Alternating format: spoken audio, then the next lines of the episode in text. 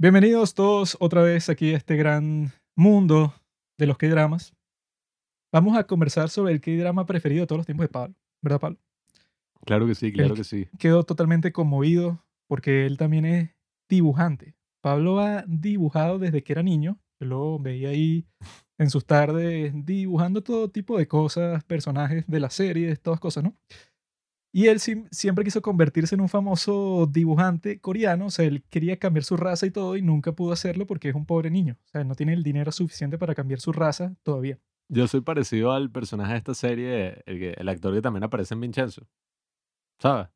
El que tiene como una pelea con el protagonista, que le roba Ah, los ya, dibujos. el- el que hace del hermano del malvado de Ajá. Vincenzo. Yo soy un poco parecido a él en mi Pablo carrera es un poco así porque él se frustró y comenzó a robar dibujos de las personas y entonces fue cancelado y tuvo que abrir un podcast porque ya la cosa del dibujo no iba a funcionar.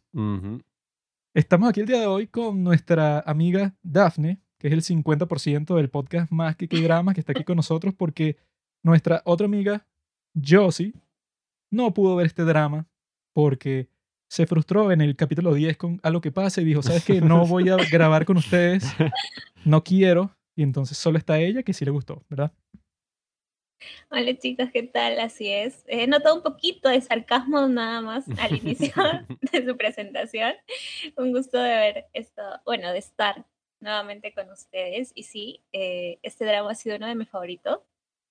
Así que Mm. bueno, no sé, siento que, que estoy preparada por los ataques que van a venir.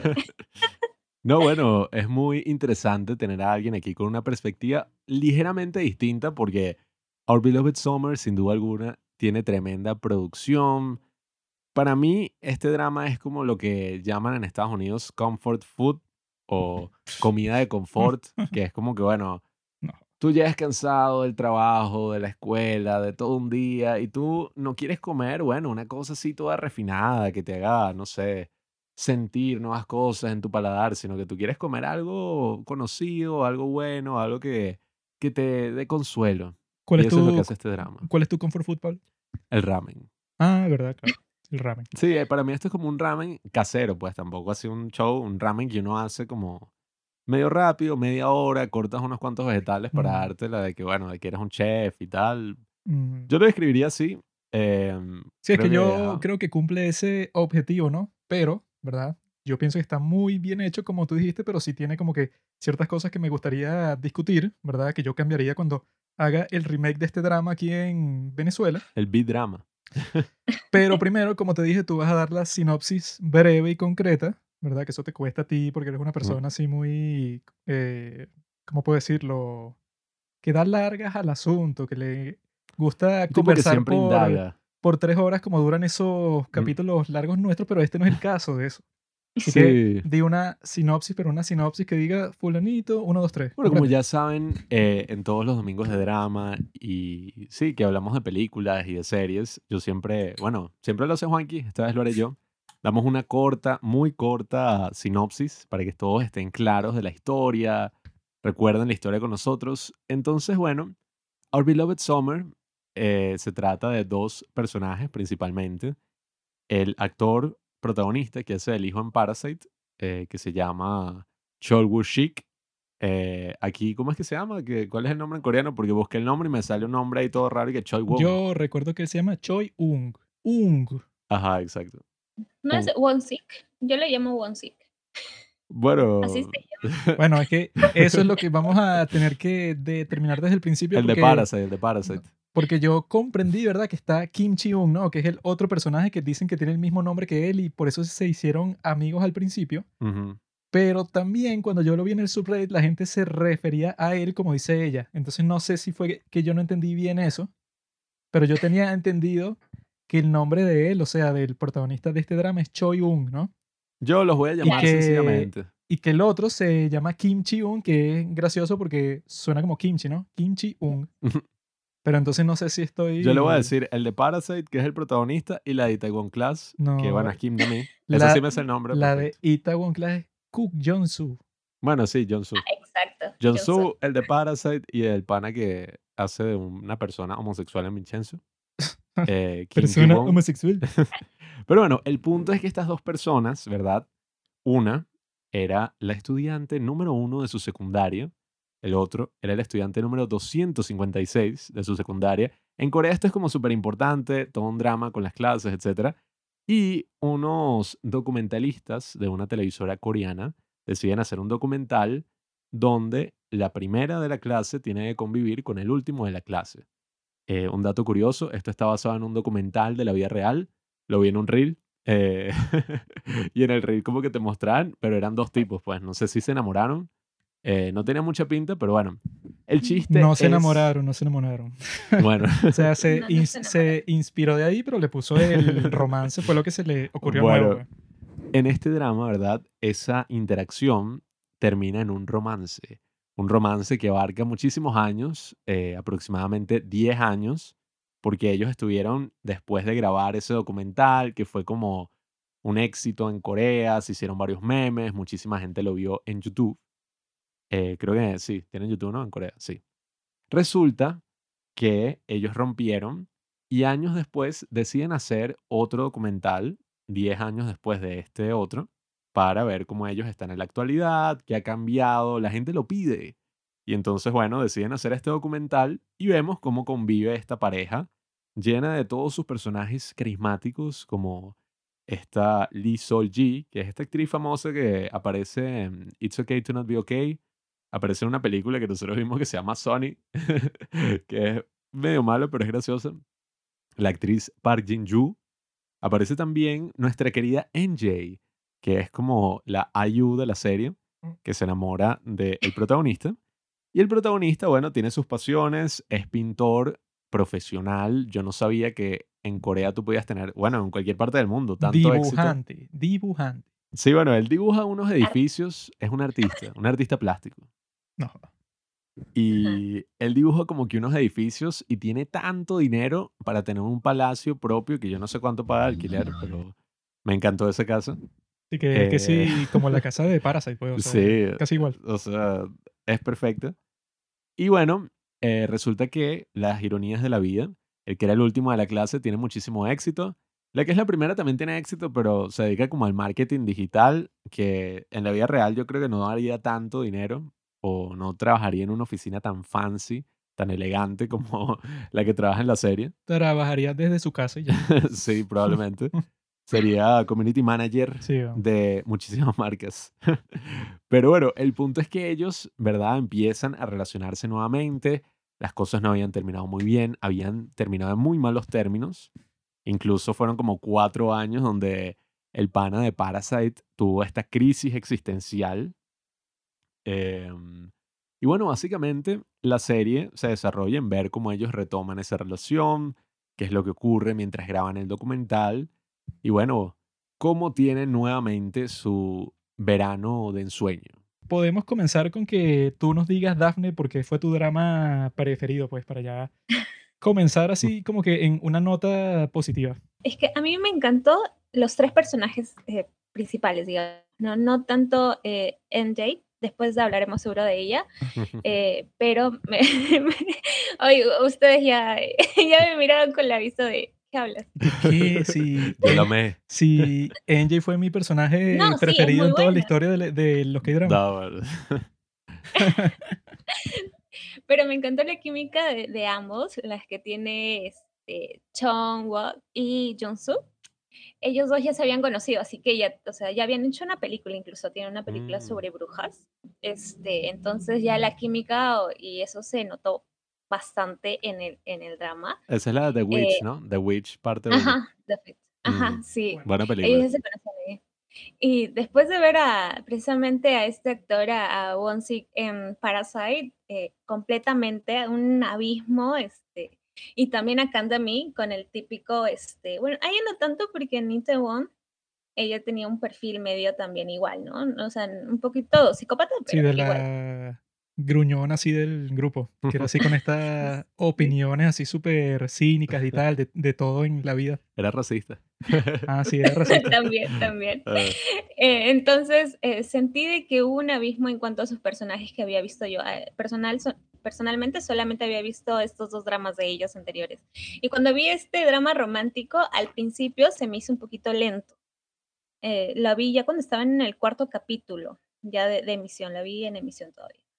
Eh, y cuando vi los dos primeros se me hizo un poco lento y ya dije, ah, esos al final van a terminar juntos, pero siento que lo que añadió el plus a la historia fue, eh, no sé, los problemas que cargaban cada uno y cómo es que cada uno los solucionaban personalmente, ¿no? En el caso de, de ella, eh, precisamente compartiendo antes del, del, podcast, mencionábamos de que ella tenía pues esta, esta cuestión, esta carga, y, es un personaje típico creo de los K-dramas, pasó en Love Alarm también, mm. con Jojo, de que ella como que se carga ella misma, no quiere contar sus problemas, o sea, mm. dije ya, es un personaje típico, frío, este, para ella, y dije, ah, bueno, ya, vamos a ver cómo va a solucionar sus temas más adelante. Pero lo que sí me llamó bastante la atención fue el, este giro que le dio a, sus problemas este, el, el, chico, el de Parasite, ya, me contagiaste, ahora lo voy a llamar el chico de Parasite, eh, este, porque no me había imaginado por nada en el mundo de que él iba, o sea, que él iba a ser, spoiler, ¿no? Eh, él fue adoptado. O sea, no me, no, esa escena yo estaba llorando. O sea, este drama mm. me produjo un poco de, de nostalgia. Sentí que había líneas, sobre todo cuando ellos comenzaron de nuevo a, que, bueno, no se daban cuenta de que aún se amaban y que tenían que este, tener que pasar todo este tema de, de encontrarse de nuevo, de conocerse de nuevo, porque ya habían cambiado, habían pasado cinco años, y sobre todo saber cómo enfrentar sus miedos y, y, cómo sobrellevar una relación mucho más madura comparación, pues, ¿no? De la que comenzaron en la secundaria. Hay bastantes años este, post. Entonces, sentí de que las historias personales individuales enriquecieron más la, la historia principal que no solamente es una historia romántica en sí, sino en una historia de, no sé, de madurez. Mm. Bueno, yo lo que comencé a hacer, ¿verdad? Con este subreddit de los K-drama, ¿verdad? Es que yo después de ver, de ver la serie, ¿verdad? Como que no tenía muy claro como de cuál era así el tema que estaba presente desde el principio hasta el final de este drama, ¿no? Pero en ese subreddit vi que hay un montón de publicaciones y de comentarios distintos en donde todos dicen que el tema general de todo el drama es la soledad. Porque dicen mm. que todos los personajes están sufriendo casi que de lo, de lo mismo. Pues, o sea, todos piensan que no son suficientes para nadie. O sea, tienen como que un gran problema de autoestima desde el comienzo del drama. Porque, bueno, eso pues el de Parasite y que bueno, tiene la gran carga de que su padre lo abandonó en la calle un día para siempre. O sea, que eso que te pase a ti en la vida real, eh, o sea, te debe dejar con un trauma que no se te quita nunca, pues, o sea, porque no fue como esos casos que, que no, que lo dejaron cuando él tenía, no sé, cinco meses, sino que el muchachito tenía como, no sé, seis años, siete años. Entonces, obviamente que eso puede, o sea, que, sí, o sea, que él por el resto de su vida va a pasar un tiempo terrible, pero lo adoptaron si los mejores padres de todo el mundo. Pues, o sea que eso era lo que decía todo el mundo en el subreddit, que estos tipos se tienen que ganar el premio de los mejores padres de todos los que hay drama.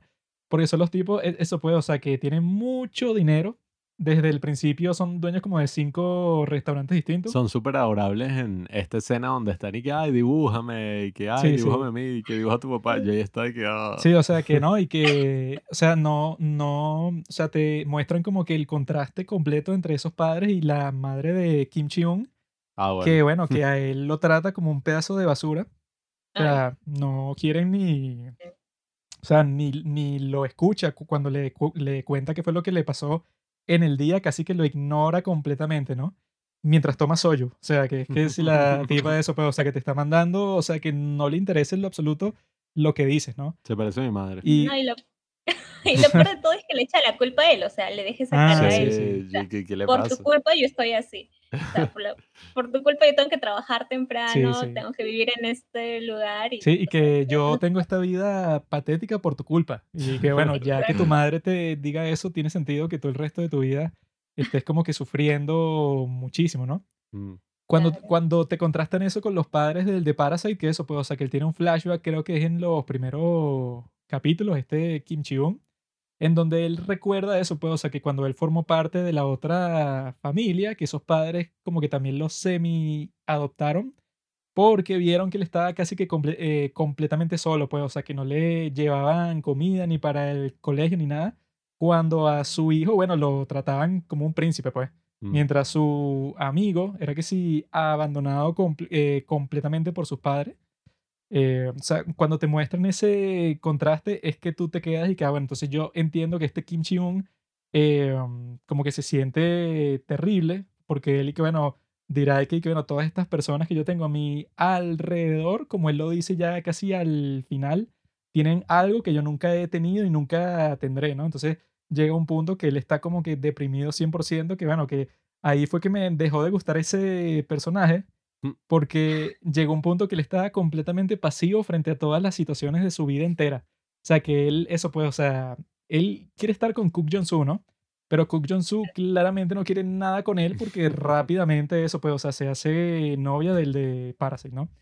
Entonces él, en vez de eso, pues, o sea, él tiene otras opciones, tiene a la productora que trabaja con él, Ah. que claramente quiere estar con él, pero no, o sea, él está como que en ese hipnotismo que tiene solamente con Kim Da-mi, con la de Itaewon.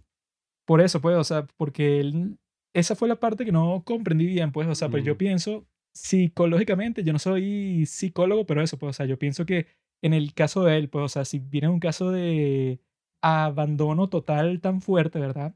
Yo supongo que él, cualquier atención femenina que pueda tener, él la va a atesorar como si fuera lo más grande de toda su vida, ¿no? Te puedo llamar mamá. Pero no la de Cook Jong-soo nada más, o sea, sino de cualquier mujer porque su madre lo abandonó por toda su vida. Yo me acuerdo de en las escenas donde él estaba con NJ. Yo estaba de que, bueno, mano, aprovecha. Sí, sí, o y que sea- los dos están Yo solos. también Exacto. pensé que iban a estar juntos. Sí, que bueno. Sí, o sea, salgan yo y que bueno, tú, ¿verdad? O sea, si ya el tipo casi que le dijo a Angie que se fuera para cualquier sitio porque él no quiere estar con ella, yo y que bueno, eso es perfecto para ti porque eso, tú estás en una situación terrible, pero, esta- o sea, que Angie esté en tu vida, yo creo que le mejoraría la vida a cualquier persona. Pobre NJ, Entonces, vale. Quedó muy. quedó patética. Hola. Cuando le dije que, ay, me gustas. Bien. no, bueno, y que Angie, ¿verdad? Que ella, Daphne, ella dijo que, que no, el personaje de Angie. como- Es que no le entendí mucho al final, su desenlace no entendí, porque al Mm. final ella le dice a su manager de que va a contar algo, este, y al final no sale que va a contar, o sea, es como le dice, te voy a dar el último problema para que soluciones. Mm, Y sale como un mini documental, creo que de ella, y no se ve nada de lo que dice en Ajá. el documental, y ella dice, no, ya me quité un peso encima, pero que fue como No se una, entiende qué fue. una entrevista de media hora y que le trajo problemas sí, a la sí. agencia, pero yo Ajá. no sé qué habrá dicho. Y que sin corte, ella por media hora dijo cualquier cosa que quisiera decir. Y yo que, ay, pero que puede decir que sea tan controversial así. Cuéntame, también queremos saber. Pero en mi opinión, NJ es mi personaje preferido de toda la historia de los que drama. Nah, nah, bueno.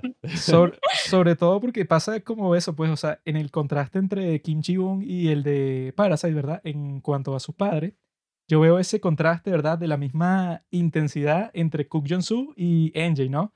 Porque NJ, eso es la persona más abierta del mundo que, que te dice exactamente qué es lo, lo que está pensando y te da como que todas las razones y las causas y tal.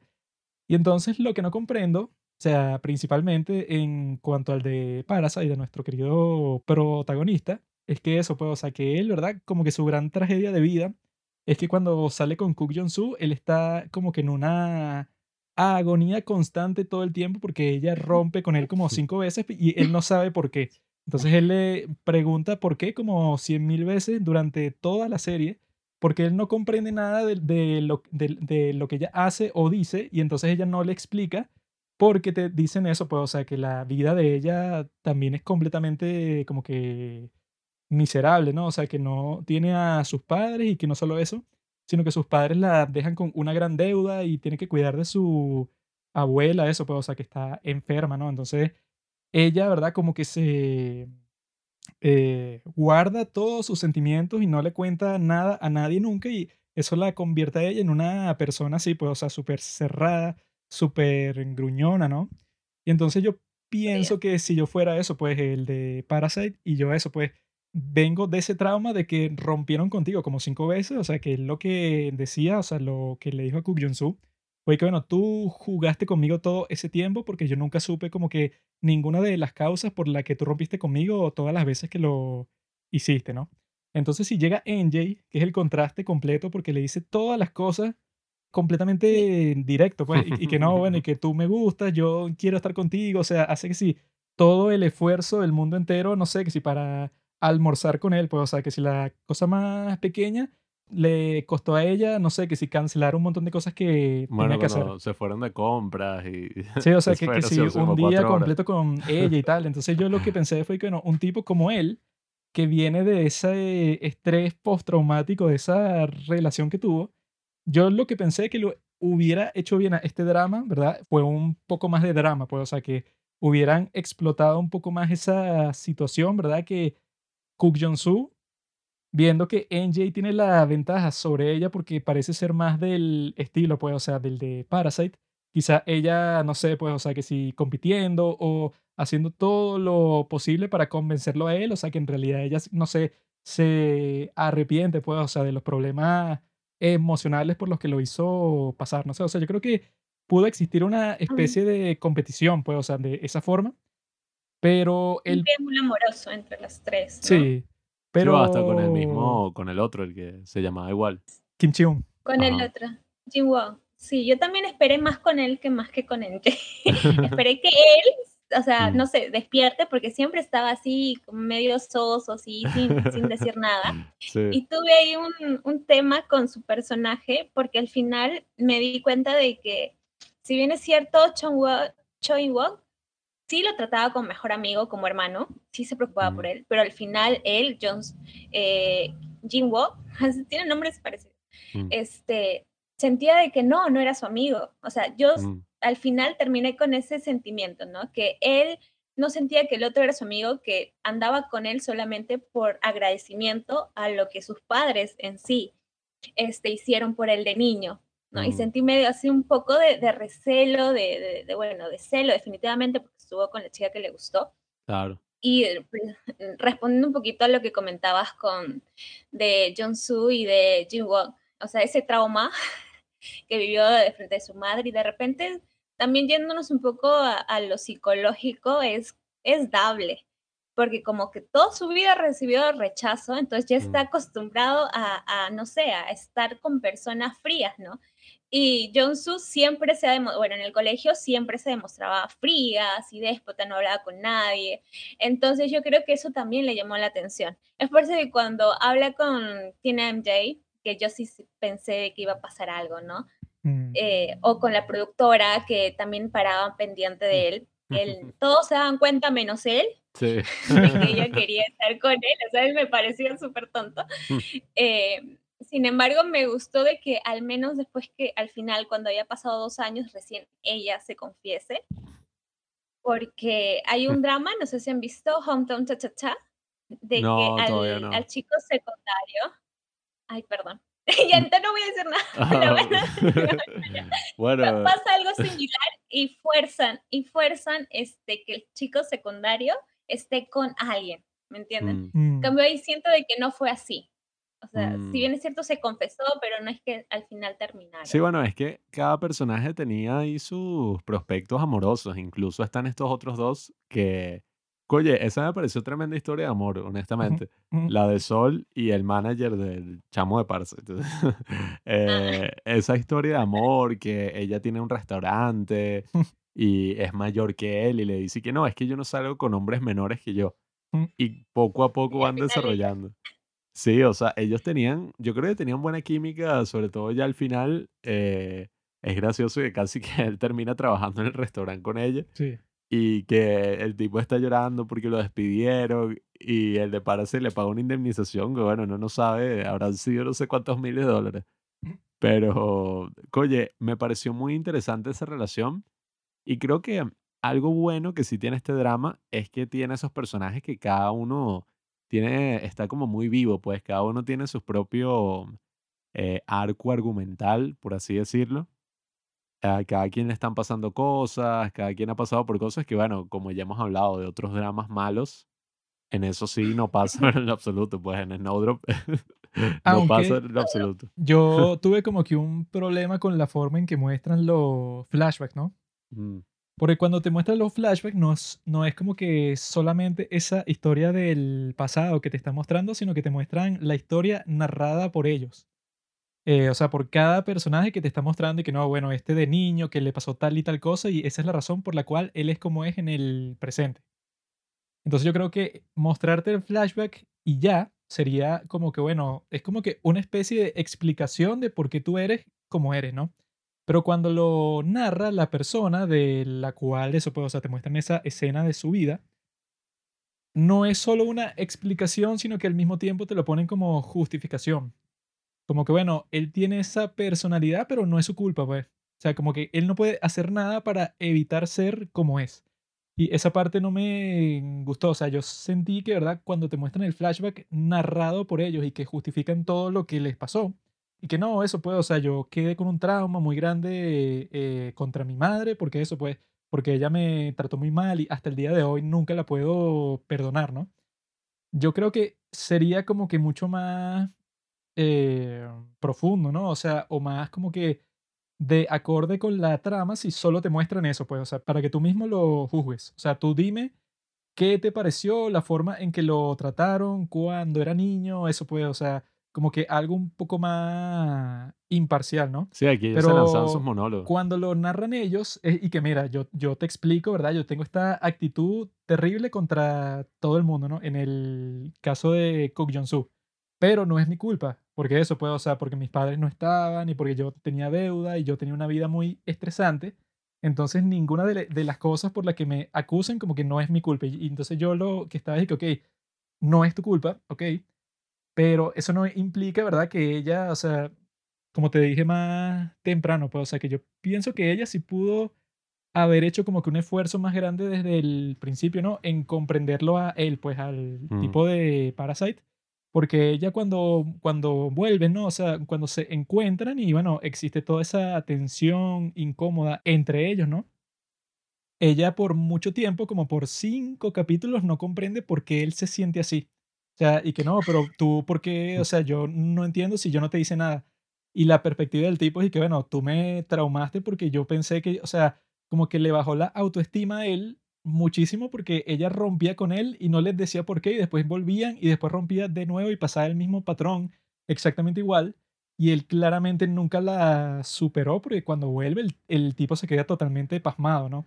Entonces yo lo que pensé es que en el caso de Cook Jong-soo, por eso es que yo apoyaba a NJ mucho más desde el principio y hasta el día de hoy, porque eso, pues ella es la mujer, yo pienso que todo hombre quiere, ¿no? O sea, porque es que, bueno, es la única persona que yo he visto que te dice exactamente qué es lo que está pensando y te explica todo, entonces no existe como que ninguna incertidumbre, ni ningún Eso le mal, quita algo malentendido sobre de, nada. eso le quita algo de sazón al romance, Juan. No, ese es el problema. Para nada, o sea... El misterio. Esas son las cosas que que- avivan el fuego del amor. Y que ella habla claro, pues, o sea, no, no existe como que la incertidumbre así que yo estoy en una cita con ella o qué es lo que Ah, está bueno, pasando. sí. Y, y no, o sea, cuando un hombre y una mujer salen solos es una cita. Tiene como 100 frases así icónicas que dice, o sea, que muestran que ella, bueno, o sea, no sé si es porque es famosa o porque tiene Bueno. mucha confianza, pero cuando conversa con cualquier persona es totalmente directa.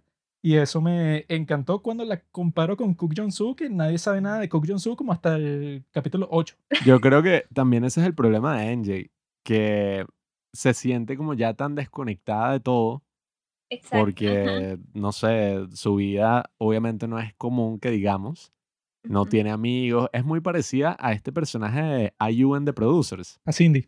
a Cindy. Eh, tremendo drama de producers, véanlo.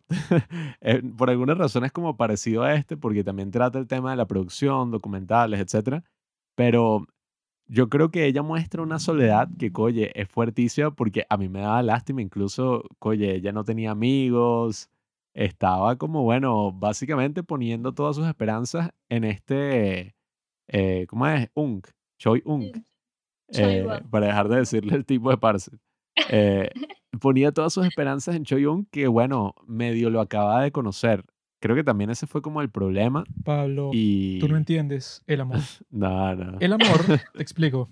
Ella era muy insegura y. Silencio, silencio. Yo ahí, soy. Team Paula, yo, yo defiendo lo que dice, porque precisamente cuando uno, este, bueno, se vuelve idol en, en Corea, es como que deja de, o sea, deja de hablar, ¿no? Pongamos en su personaje, Mm. deja de hablar con todos, hasta con su familia, se separa por varios años, entonces a la primera persona que ve y agarra confianza, pues es aparte con el autoestima que tiene de ser, wow, idol, Mm, entonces, pues habla. Y hay que recordar también que la soledad se expresa de diferentes maneras. O sea, Mm. unos pueden ser como Junsu, de que se guarda todo, y otros eh, tratan de reflejar su soledad también hablando. Entonces, yo creo que cada uno lo refleja de... La mayoría, los tres, los, que, los tres que me gustaron, lo reflejan reprimiéndolo.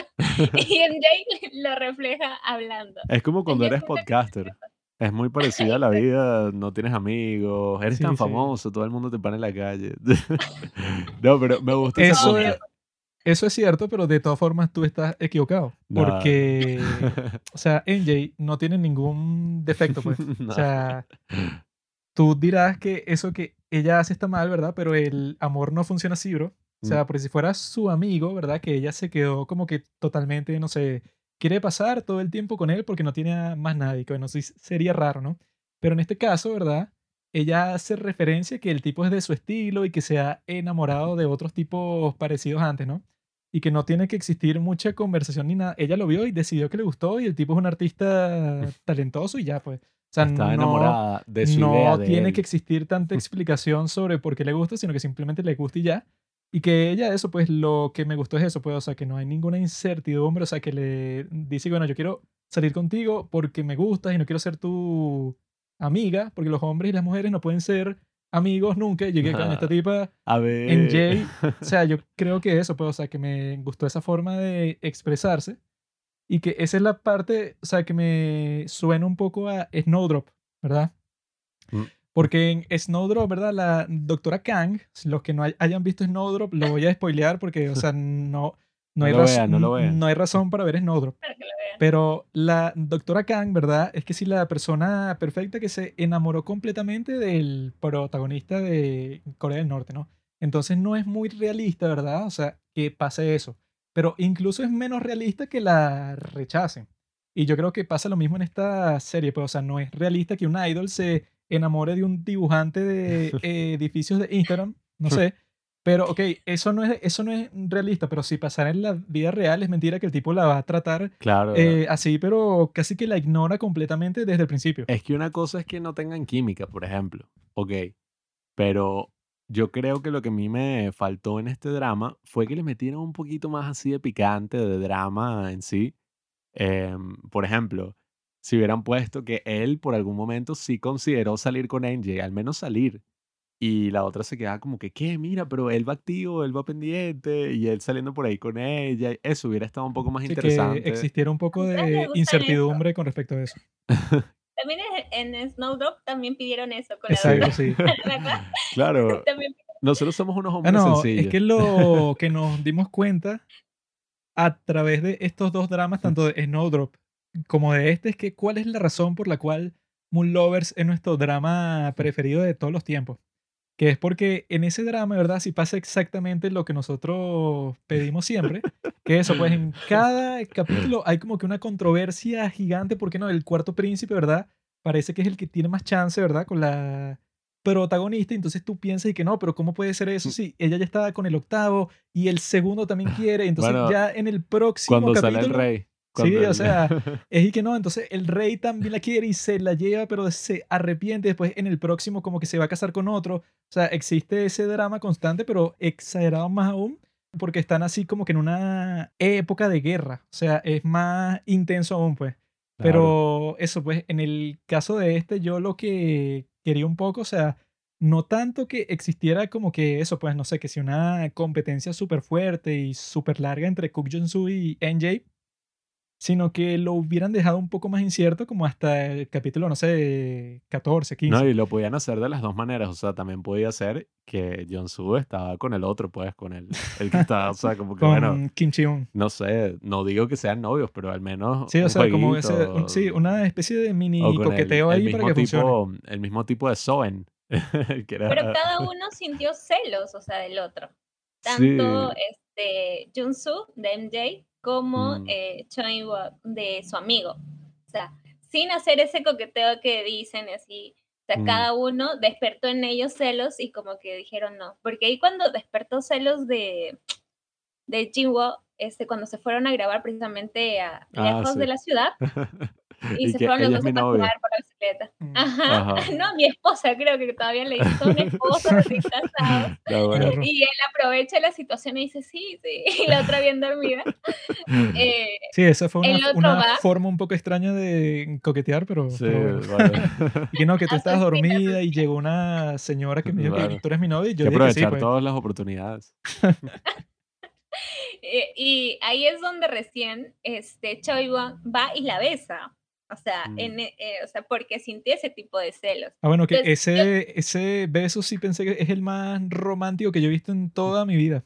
Porque eso, la forma en que está grabado y bajo la lluvia y con el paraguas y que ella se sale del paraguas porque no sé, o sea, como que tenía un conflicto con él, pero él después la besa y la cubre así y con la cinematografía que si en pleno sunset, pues, o sea, en pleno así la caída del sol y yo dije, conchale, quedó bastante cool.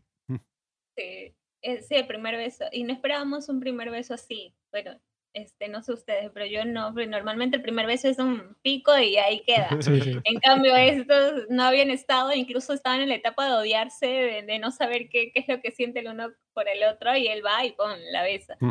Entonces, este, y, y resulta, y me gustó esta analogía de que los dos primeros besos fueron bajo la lluvia. Bueno, Mm. digamos, ¿no? O sea, el de la secundaria y el, Mm, sí, y el de vuelta. Lluvia con Eh, sol, que eso tiene así como que unas características místicas. Lluvia con sol. Un significado muy profundo para poderlo Sale el entender. arco iris, o sea, existen como que todos esos elementos que. Bueno, es que a mí me- ese aspecto estaba interesante. Solo que yo, eh, personalmente, me hubiera gustado que no hubieran sido tantos episodios de ellos como felices, porque ya estoy acostumbrado a que en los dramas sea como que, bueno, un episodio donde ellos están felices, el próximo, Exacto. ella chocó, se murió, y en la próxima vida es que una cosa que tú te quedas y Más ¿qué? Sí, o Bueno, sea, Eso fue lo que dijo un montón de gente en ese subreddit de qué drama que desde el capítulo 12, creo, ellos ya están juntos, pero no hay nada que los separe, pues, o sea, ya son novios para el resto de los tiempos. Y que muchas personas dijeron, y que bueno, para eso que se hubiera terminado en el 12, pues. Porque si ya son felices, bueno, listo, pues, o sea, e- ese era todo el drama. Claro, eso fue lo que a mí como que no me cuadró mucho con este drama. Me hubiera gustado que hubieran indagado más en ese, no sé, en esa cuestión de los celos o quizás en que ese aspecto también estuvo interesante. Lo exploraron nada más al final, como en el último capítulo, pero eso de que, aunque fue muy gracioso, que Ung como que recibió esta reseña negativa de su exposición y fue como que toda mi vida Y sido un el fracaso. tipo entró en una crisis Sí, o sea, existencial, pero exagerada, pues, y que no, bueno, en realidad sí, todos los dibujos Sí, que yo que he hecho son una porquería. soy un perdedor y qué que, coño, nunca he tampoco así, tenido ¿no? éxito ni Sí. ambición y que "Arr, Ah, no, y cálmate". bueno, yo lo que no, no comprendí fue cuando este, el de Parasite le dice a Cook Jong-soo que mira, quiero que vengas conmigo, ¿verdad? Para París, yo quiero estudiar Ah. arquitectura, Ah, ¿no? bueno. Y la respuesta de ella es y que, ah, bueno, claro, es que esta es la primera cosa en mucho tiempo que tú quieres hacer, o sea, la única cosa que tú me has dicho que quieres hacer en toda tu vida porque tú eres un tipo de eso pasivo. Nosotros cuando la vimos en ese "Mierda". momento fui que ve Yo dije, y que no, "Uh". y que no me la caigo, y que Tu propia novia te destruyó completamente. Te no, y después como que le dicen otra cosa. De ¿no? nuevo. Sí. Lo peor es que de nuevo. No, y que No, eso, pero pues, ahí- sí, Pero ahí pintaron de que ella iba decir que sí, porque justo le viene la oferta de trabajo y me gustó ese desenlace que dijo no. O sea, no me gustó que le haya choteado, obviamente, pero me gustó de que en cuanto a narrativa hayan pues dejado a la imaginación de que sí iba a ir con él, ¿no? Pero yo creo que eh, esos capítulos, bueno, fue hasta los 16 capítulos porque precisamente no querían enfocarse mucho en, en lo romántico, sino también en la evolución que ellos habían tenido en la, en la madurez de cada uno, ¿no? Mm, Porque ahí vemos pues los dos años separados, dos años, tres años que vivieron separados, cómo es que ella se da cuenta precisamente de que no vivió una vida que a ella le gustaba con las personas que, que, que sí, poquitas, porque tenía a su mejor amiga y a su abuela, creo que de ella no se sabe más. sí. Eh, entonces, eh, y el otro feliz de, de poder darse cuenta y poder hacer algo por él, ¿no? Al final, eh, cuando él se separa y antes de irse de viaje, ese tema con su papá, que lo abandonó. Ah, porque antes quería hablar sobre es- qué les pareció esa escena de donde él le cuenta a Junsu de que fue abandonado. O sea, yo no entendí porque estaban en el piso Ah, y en la misma plaza Bueno, me, me da risa, porque si te das cuenta, eh, ya es una especie de, no sé, statement, signo, no sé, de esta actriz, que es cuando está hablando con un tipo Ah, así sí, sí. borracho de noche, se queda dormido y ella va y le da un beso. Y dije, ah, mira. Sí, ya, ya es la segunda vez que lo hace. Y dije, ay, mira. O sea, hay que detenerla lo más pronto posible. acosando a su novio. Lo acosó sexualmente a su propio novio. Pero, oye, sí, para mí eso me gustó mucho esa revelación, porque para mí fue súper inesperado. Y dije, ¿qué? Sí, es que Y Sí, que yo vi que wow. bueno, si son que si la familia perfecta, ¿cómo es que este tipo es adoptado? Y eso estuvo muy ¿qué? interesante, que no fue que lo adoptaron y ya, sino que ellos habían perdido un hijo. Mm. Exacto, Eso fue muy interesante. Yo ahí me quedé, que, ay, pobrecito, son tan buenos estaba que... llorando, yo estaba en un mar de lágrimas y sentí, sentí que el beso fue innes- completamente innecesario porque fue como que, ay, me da pena, te beso. Sí, sí, eso dije, ¿qué? Así es que son la mayoría de los besos, ¿no? O sea, que te lo dan porque les da pena, ¿no? Por pena ajena. Claro. Así es que funciona, ¿no? Así han sido todos mis besos, Por, e- por eso lo digo. Pero sí, o sea, yo lo que pensé sobre esa decisión, yo la comparé directamente con la de Something in the Rain, ¿no? Que bueno, spoiler alert si no has visto Something in, the Rain, porque ese drama es bueno, así que no quiero que te lo, que te lo spoilee. Pero lo que sucede al final de Something in the Rain es que la pareja principal como que ve que la solución a sus problemas es irse del país, ¿no? Y al tipo este guapo, ¿verdad? Le dan un trabajo en, en los Estados Unidos, exacto, Jain, y él dice, bueno, yo me llevo a mi chica, ¿no? Y la chica no quiere ir con él. Y entonces no quiere ir, ir con él y ya, pues, o sea, la tipa es una mujer madura y le dice, mira, no quiero ir contigo por esto, esto y esto, lástima, listo, ¿no? Y entonces eso resulta ser un gran peso para ellos, pues, o sea, porque él se tiene que ir, ella se queda y está con otro tipo, pero el tipo la trata terrible. Entonces tú ves que esa decisión tenía un peso bastante fuerte, ¿no? Pero en este drama, yo creo que el peor error que cometieron en todas sus vidas los que hicieron este drama fue que cuando le ofrecen a ella ese trabajo en París, como que le quitan el drama y todo el peso a la situación. Claro. Porque lo que pasaba ahí, ¿verdad? Era que, bueno, tú tienes que tomar una decisión difícil.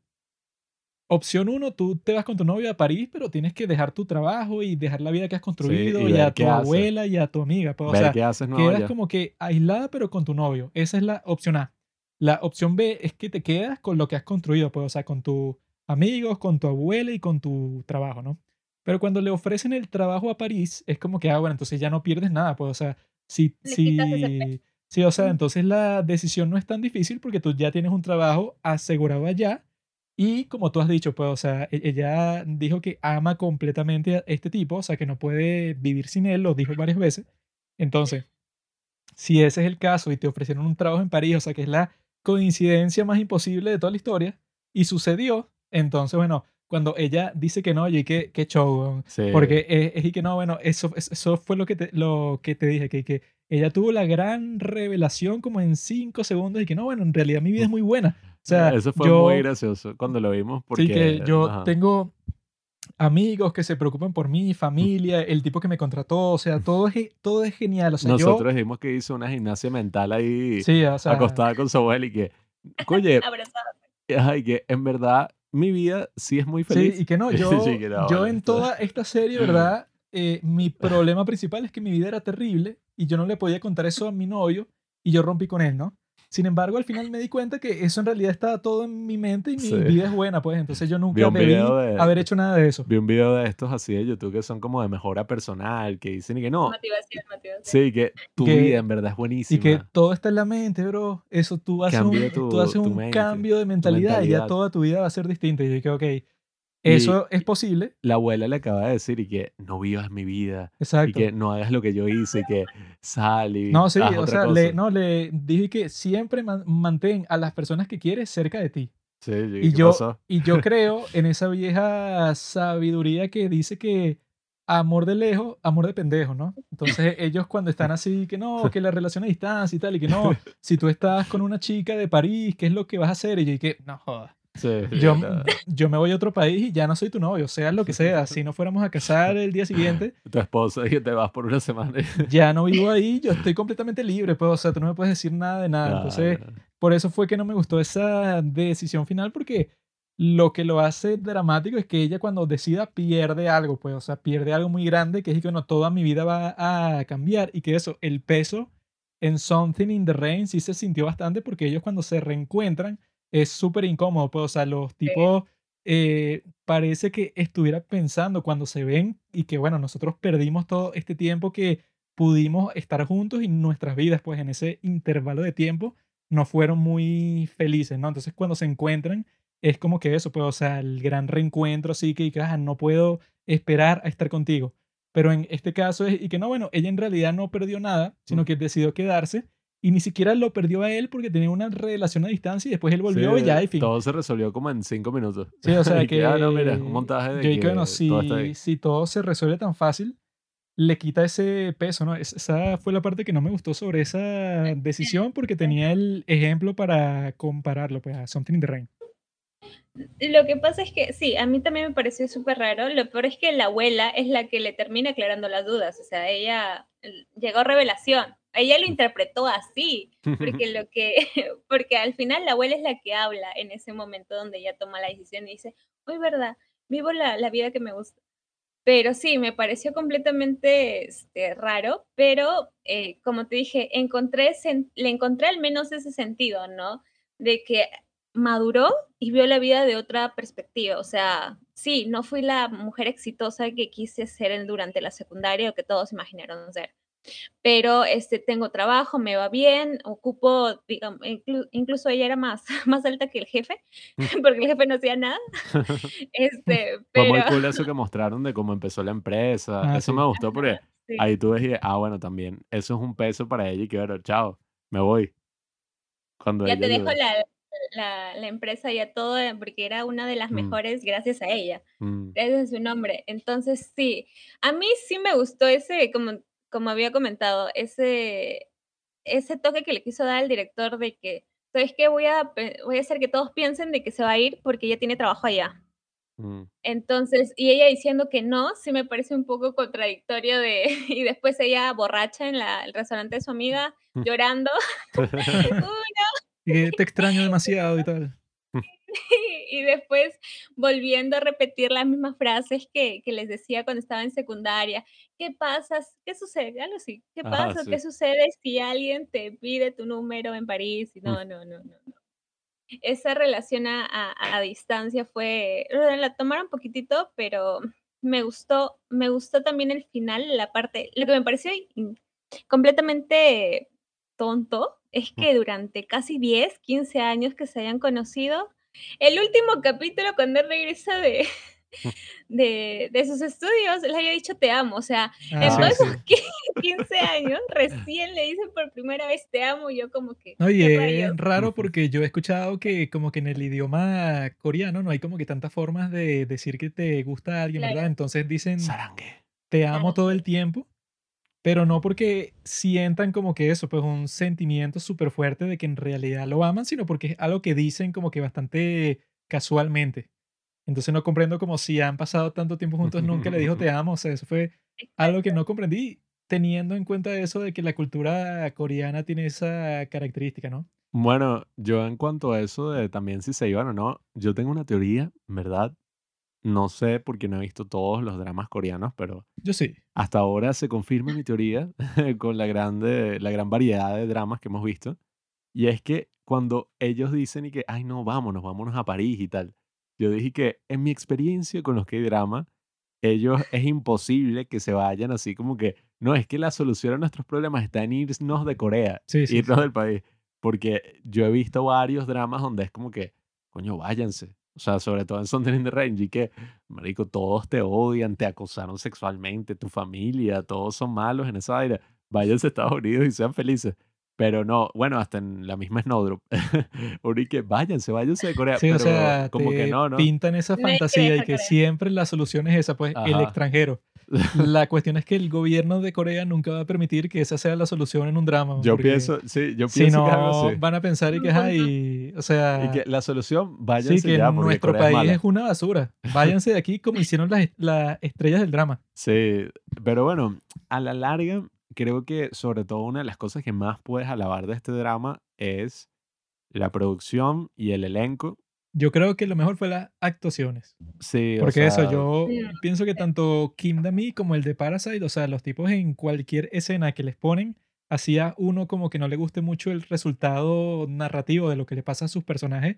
Los tipos actoralmente, bueno, esa escena del tipo de Parasite con su madre en el último ah, capítulo, sí, esa fue, esa cuando- fue la que más me conmovió. cuando el tipo ya está como que despidiéndose de todo el mundo porque, porque él sabe que ya se va, ahí es que yo como que sí pensé, pues, y que no, bueno, todos estos personajes no fueron hechos casualmente, sino que en realidad eso, pues, o sea, tienen como que esos lazos bastante profundos y que, bueno, como los padres de él son los mejores padres de todo el mundo, están dispuestos a tener esas conversaciones súper profundas y de la manera más constructiva del mundo, pues, o sea, los tipos resolvieron el problema, conversaron súper tranquilamente, los dos se pusieron a llorar, pero sin ninguna incomodidad, Y entonces después yo se dije, no, rieron. Cuando se rieron, yo dije que, ay, yo, y que no, esta es la familia perfecta, ¿no? Y que eso, pues, o sea, no lo van a vender solamente mostrándote eso, sino que los actores son los que hacen el mejor trabajo ahí, pues. O sea, que tú te lo crees completamente, pero porque los actores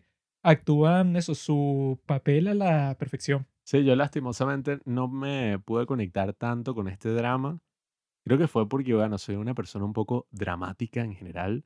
Entonces quizás tanto amor, tanta felicidad.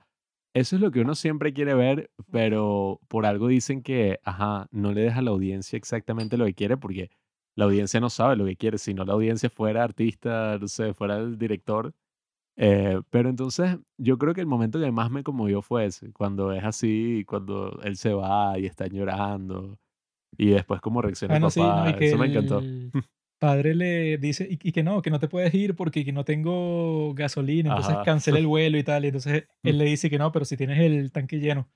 O sea, que si los tipos están así como que mostrándote todos esos pequeños momentos así emocionales que pasan, ¿verdad? Que sí te conectan completamente con ellos, pues. Pero yo sí, lo que pensé es que yo sí eliminaría, o sea, si yo hu- hubiera sido el tipo que hizo este drama, lo único que quitaría completamente así, pero 100% sería al tipo ese Kim Chi-un. O sea, eso sí lo lanzaría por un barranco así, porque es y que, bueno, tú, ¿verdad?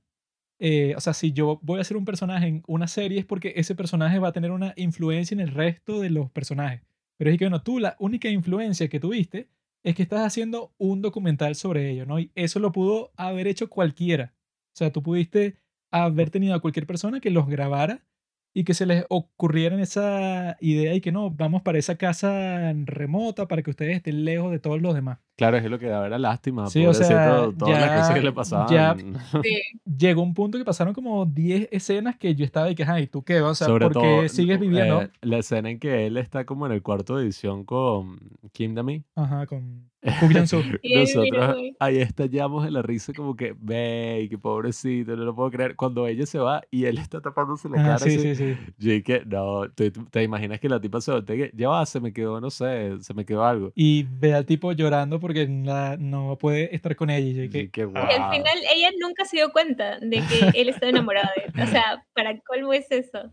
A pesar, ¿no te gustó su personaje, su personaje a pesar de que este, vivió todo este tema con su mamá? Al final, a mí sí sentí de que esa reacción que tuvo de él, o sea, lo hizo real, el tema de que dijo, tiene cáncer, mi mamá me ha enterado que tiene cáncer, pero no me siento mal por ella, o sea, no tengo Mm. ningún sentimiento, o sea, sentí que fue muy real y que sí pasaría, o Bueno, sí, sea, es que yo pensé que esa parte estuvo cool, ¿no? Sin embargo, como este personaje me caía tan mal, yo dije, bueno, ya no me importa lo que hagas, pues, porque tú, ¿verdad? No solo tuviste chance de, no sé, mejorar tu vida con la otra tipa que trabaja contigo, ella puede ser tu novia, Con quiere NJ. ser tu novia, ¿verdad? Sino con Angie también tuviste un chance y al mismo tiempo fue como que gracioso ver cómo funciona la cultura del trabajo coreana en acción, ¿no? Ah, sí. Porque el tipo, ese, ese Kim Ji-un fue que no, él pasó toda la noche editando. Y entonces no durmió, sino que él se fue para su casa, se cambió de ropa y volvió para seguir editando. Y yo lo que dije un montón de veces viendo la serie, y que, ¿Qué ay, ¿qué carajo estás editando tú? ¿Qué tanto O sea, está editando? No, tú estás haciendo el documental más importante del mundo sobre Rusia, ¿no? O sea, tú estás mostrando la verdad que va a cambiar todo el mundo. Y bueno, tú estás haciendo un documental sobre unos tipos ahí que se enamoraron en la secundaria Bueno. y volvieron después. Y llegué, Ya sabes, cuando tú ves esos reality shows coreanos, no sé en el infierno, coreano, coreano así, eh, Miori, ¿cómo es? Miori's Rest House, algo así. ah, sí, ¿cómo se llama la tipa esa? Bueno, Eh, cuando tú ves esos bueno, que documentales, sale IU. cuando ves esos documentales de la televisión, si tú te das cuenta, siempre ponen como un texto Sí, burlándose de las cosas. Comentarios. mm, Bueno, sí, sí. ahora sé que es gente como este pana que pasa toda la noche haciendo esos mensajitos así estúpidos que, Sí, y "Ah". que eso fue lo que llevó a nuestra conversación sobre eso. O sea, que yo siempre he dicho en cuanto a la ética de trabajo que sí de toda Asia, pues, o sea, China, Corea y Japón, o sea, que es una ética de trabajo completamente industrial. O sea, que eso, el, el principio de la era industrial, ¿verdad? Las máquinas no podían funcionar sin la intervención directa del ser humano que sin todos los procesos, ¿no? Entonces tenías que tener un montón de gente sufriendo todo el tiempo y no sé, que si trabajando como 16 horas al día Claro, para que funcionara, no sé, que si tu fábrica textil. si tienes que editar un Sin documental, embargo, el día de hoy, ¿verdad? No es la era industrial, sino es lo que llaman la era de la información, ¿no? O sea, que tú el día de hoy, por ejemplo, yo sí edito este podcast, ¿no? Yo lo corto con un programa, ¿verdad? Que todo el tiempo que yo me tardaría en cuanto a la parte técnica, ¿verdad? O sea, del proceso en sí, se corta a cero. O sea, e- eso puede, o sea, tú no tienes que gastar ningún tiempo, no sé, pues, formateando el audio que tú grabaste con tu micrófono en el, en el estudio de la radio para meterlo en una máquina especial. No, o sea, todo está en tu computadora con un programa que hicieron particularmente para que la edición fuera lo más conveniente del mundo, ¿no? Entonces, este tipo Kim Ji-un tiene el mismo acceso al mecanismo que hace que, el, sea, en la era de, de la información, la distinción, Qué drama. es que lo que tú haces, ¿verdad? No tiene ese peso técnico. O sea, que tú no, no sabes absolutamente nada de cómo se programó el programa que tú usas, pues, para editar, sin embargo, lo sabes usar, ¿no? Te cayó mal el personaje, mano. Te cayó mal y No, ya. o sea, no solo, sí, yo me di no, cuenta. no solo con respecto a él, pues, que hemos visto en este drama, pues, este tipo, el de Parasite, que al principio fue y que no, es que él pasó 100 horas dibujando y que él le dice a todo el mundo y que no, yo paso como 14 horas al día dibujando sin Ah, parar. sí. Y yo dije, ay, ¿qué carajo estás haciendo tú que necesitas pasar 14 horas al día dibujando sin parar? O sea, yo La entiendo misma eso. otra con la agencia de marketing. Sí, que bueno, yo entiendo eso hace 300 años, que eso, que la forma en que tú dibujas es pintando, no sé, en un lienzo físico. Pero tú lo que estabas haciendo eso, pues tienes la habilidad de reproducir tu dibujito 100 mil millones de Ahora, ¿viste? veces. Es que este es, este es un artesano. Él no es como el otro que Claro. utiliza Photoshop, que utiliza Ahora la que digital. Lo hace a esa, Claro. mano. esa fue la que nosotros dijimos que fue nuestra reacción al principio, pues, o sea, que fue que, bueno, este, este drama al principio quizá hubiera sido un poco más entretenido si hubiera escogido como que otro ámbito de la sociedad. Porque eso de que un Mm. tipo se haga famoso dibujando y no solo eso, sino que lo que pasó al principio es que ellos estaban haciendo un evento en el cual íbamos a Ah, ver sí. estos dos dibujantes Dibujando. Cinco por horas. cinco horas.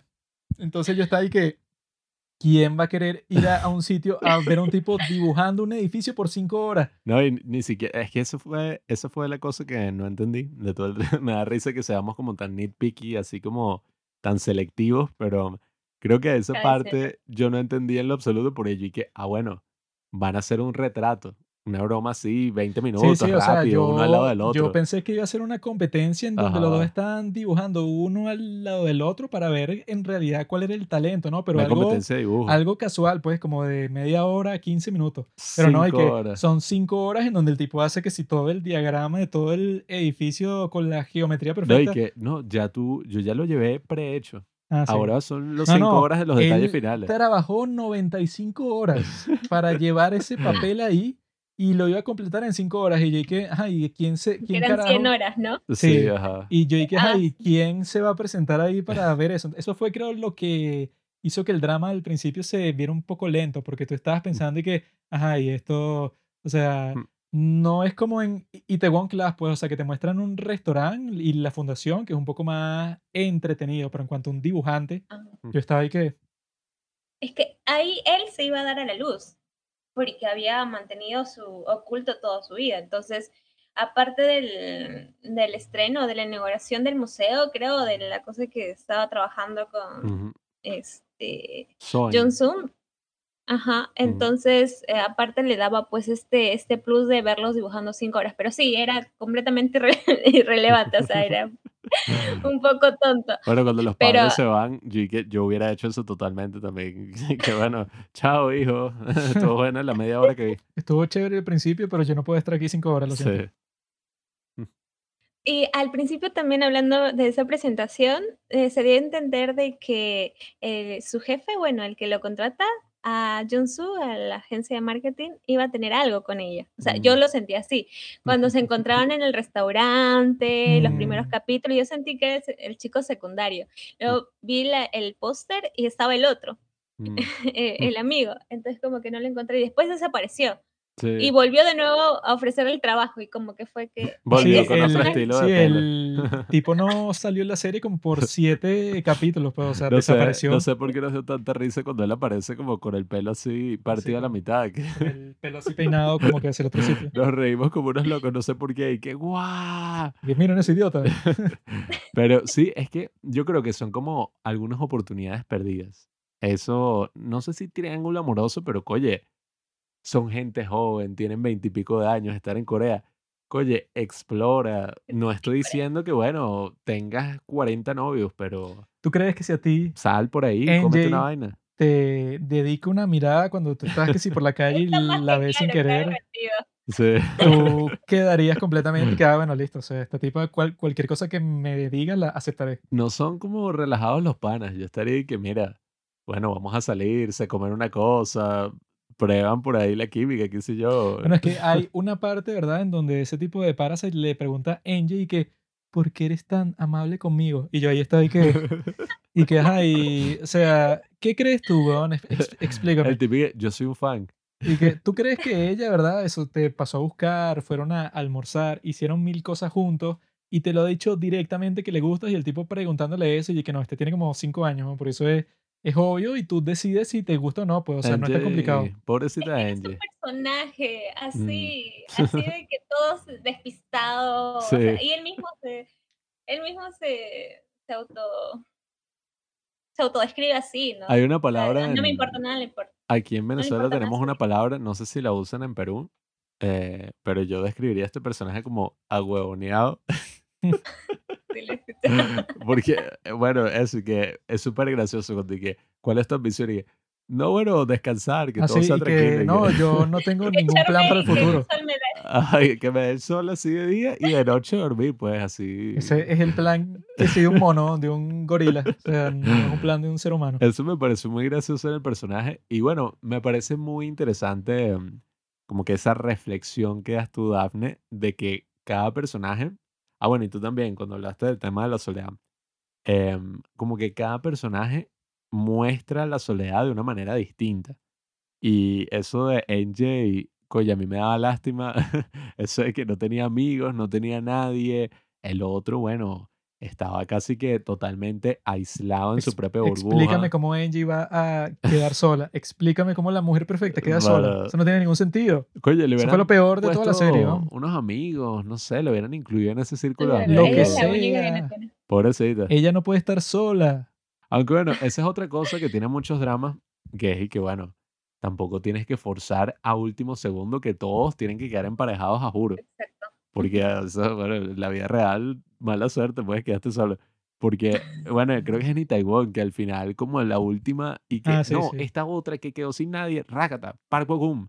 Y tú dices, coño, y que le consiguieron un bombón, pero... es que se nota que los tipos de la serie tienen influencia. Que mira, llámame a Parvo Gum para que salga los últimos dos segundos de mi serie. Y que, coño, Su cameo, su cameo. Sí, pero creo que es una serie que si bien no conecté mucho emocionalmente a nivel personal, oye, es una serie que necesito porque estaba un poco cansado de esos dramas de Netflix que son como de seis capítulos y son todos serios y Ah, sí. oscuros y los tal. cortos, pues. Necesitaba algo un poquito más ligero, algo clásico de 16 episodios.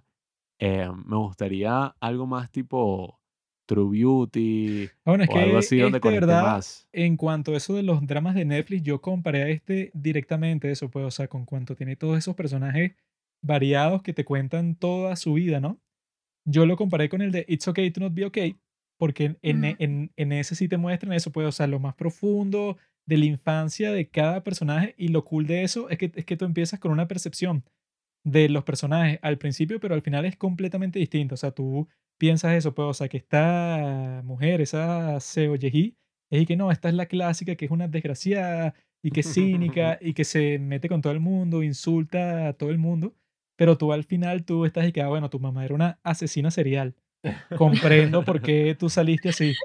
En cambio, en, en este yo pensé que lograron eso con Cook Jong-soo, con el de Parasite también, pero eso, pues, o sea, yo creo que se quedaron un poco limitados, ¿no? O sea, porque en el caso de It's Okay to Not Be Okay, yo creo que en, en ese uno queda casi que enamorado de todos los personajes que salen en toda la serie, Mm. que son como ocho, pero tú sabes eso, pues, o sea, cuál es su origen y entonces tú al final, si sientes, ¿verdad? O sea, que no está justificado, o sea, no se esfuerzan tanto en eso, que yo creo que eso fue lo que no, o sea, que no logré conectar tanto con los personajes de esta serie. Aquí faltó porque- como ese flashback de ellos conviviendo de niños. Sí, no, o sea, fue, fue, fue porque buscaba mucho como que justificar, como que bueno, no culpes a ningún personaje de nada, porque al fin y al cabo los tipos están determinados por todo lo que les pasó en su pasado. O sea, que en el caso de It's Okay to Not Be Okay, todo el punto de la serie es superar tu pasado. O sea, que eso, pues, o sea, que todos tuvieron unos problemas, eso terrible, pero al final a través de sus relaciones los superaron, ¿no? En esta, bueno, en el caso de Kim Chi-un no superó un carajo. Esa es la diferencia, Juan. Y esta es una serie más freudiana. En otra- Jay- En Jay no sé qué le pasó, pero al final quedó sin amigos tampoco, ¿no? Sí, pobre en Jay. Y la única forma en que estos medios superaron su problema fue con esa relación a distancia que tuvieron, que bueno, que no entendí eso, pues, o sea, lo que te dije a ti, pues, o sea, como que el giro de 180 grados de Kim Dami al final, eso fue como que lo que dieron para que tú digas y que, ah, bueno, este personaje al final de la serie alcanzó algo que no tenía, exacto, sí, alcanzó eso que no tenía al principio, que era esa madurez. Pero yo creo que eso puede, o sea, yo como he visto tantos dramas, ya soy un experto, entonces lo comparo con esos dramas que me encantaron tanto, pues, o sea, con ese It's Okay to Not Be Okay, yo al final de ese drama, yo dije, bueno, amo a Gang Tae, amo a Seo Ye-hee, amo al hermano con autismo, los amo a todos, o sea, todos son perfectos.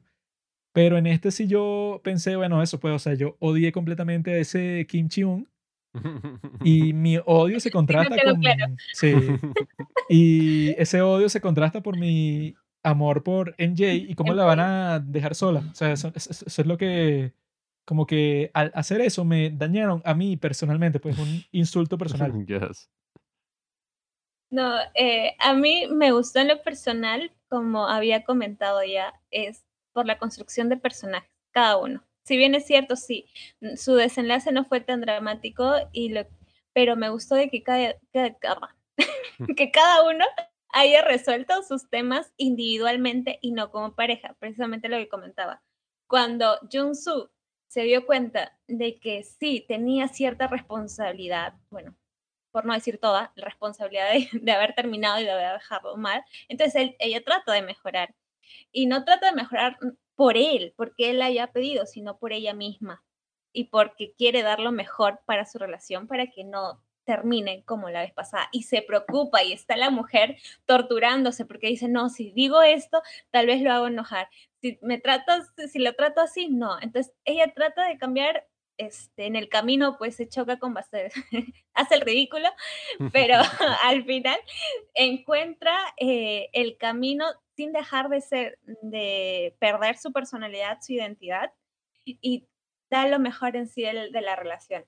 Además, la, las historias y los diálogos, sobre todo. Ha, ha, habido, ha habido diálogos de ellos dos al principio que sentí que en algún momento de mi vida lo he dicho.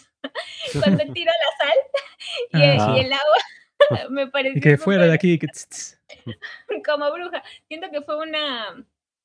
Hay un tema de, de su película anterior, pero este, me gustó eso, de que el guion, como mencionaba también el, del personaje que amas, el, el, diálogo que le hice con su mamá, el diálogo que, que, tiene con su jefe, con su productor, donde él le confiesa cómo se siente, mm. eh, la relación que tiene que terminó teniendo con su amigo, que como dije, no sentí al final que él sea amigo de, eh, de Choi Wok, sino al revés. Eh, mm.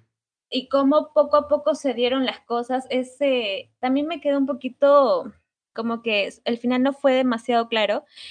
Al final, Choi Wok, en, el, en la conversación que tiene con su mamá, en esa conversación donde todos creo que lloramos, este, él no le termina de decir de que él sabe de que ellos perdieron a un hijo. O mm. sea, eh, ella solamente le dice, ah, sabes que te, te adoptamos, ¿no? Entre líneas le dice el uno al otro. Sabes que te adoptamos y él vive también con toda esa carga de, de saber de que ellos se van una, lo ha abandonado ellos también una vez al año, desde pequeño, porque eso lo de entender, lo dejan tirado una vez al año, para ellos no sé a dónde irse. Este, y con la lago, algo así. Ajá, Supongo que, que van que sí para la tumba del niño, no sé. Mm. Ajá, sí, yo también creo que, que para la tumba de, del niño que había fallecido. Y esta carga también que trae Choi Wok cuando al final dice que tiene miedo de parecerse a sus genes, ¿no? Mm. Eh, de dañar a las personas y es por eso que tal vez justifican, como dice, el, justifican el hecho de que hayan sido así, hayan tratado a las personas así, hayan tenido, hayan sido tan huraños y, y mm. tratar y tener pocos amigos por su pasado, ¿no? especialmente Choi Wok, porque él lo dice al final, o sea, mm. tal vez fue muy explícito eh, en decirlo, de que he querido pasar toda mi vida desapercibido este, mm. sin ningún logro, porque tengo miedo de llamar la atención y que los demás sepan de que yo no soy hijo de mis papás porque mis papás son tan mm. buenos.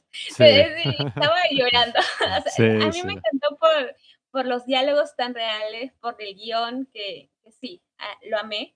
Eh, había ciertas cositas que no, no me gustaron, como fue, sobre todo el beso tirado en el, en el piso. sí, no, fue, no fue tan romántico como creo que ellos esperaban. fue un poco más de que, mm, ok, te acaba de confesar algo muy, pero muy personal en una borrachera y se quedó dormido de la borrachera y tú vas y le das un beso. Bueno, eh, fue un poco raro. Pero ajá. Sí.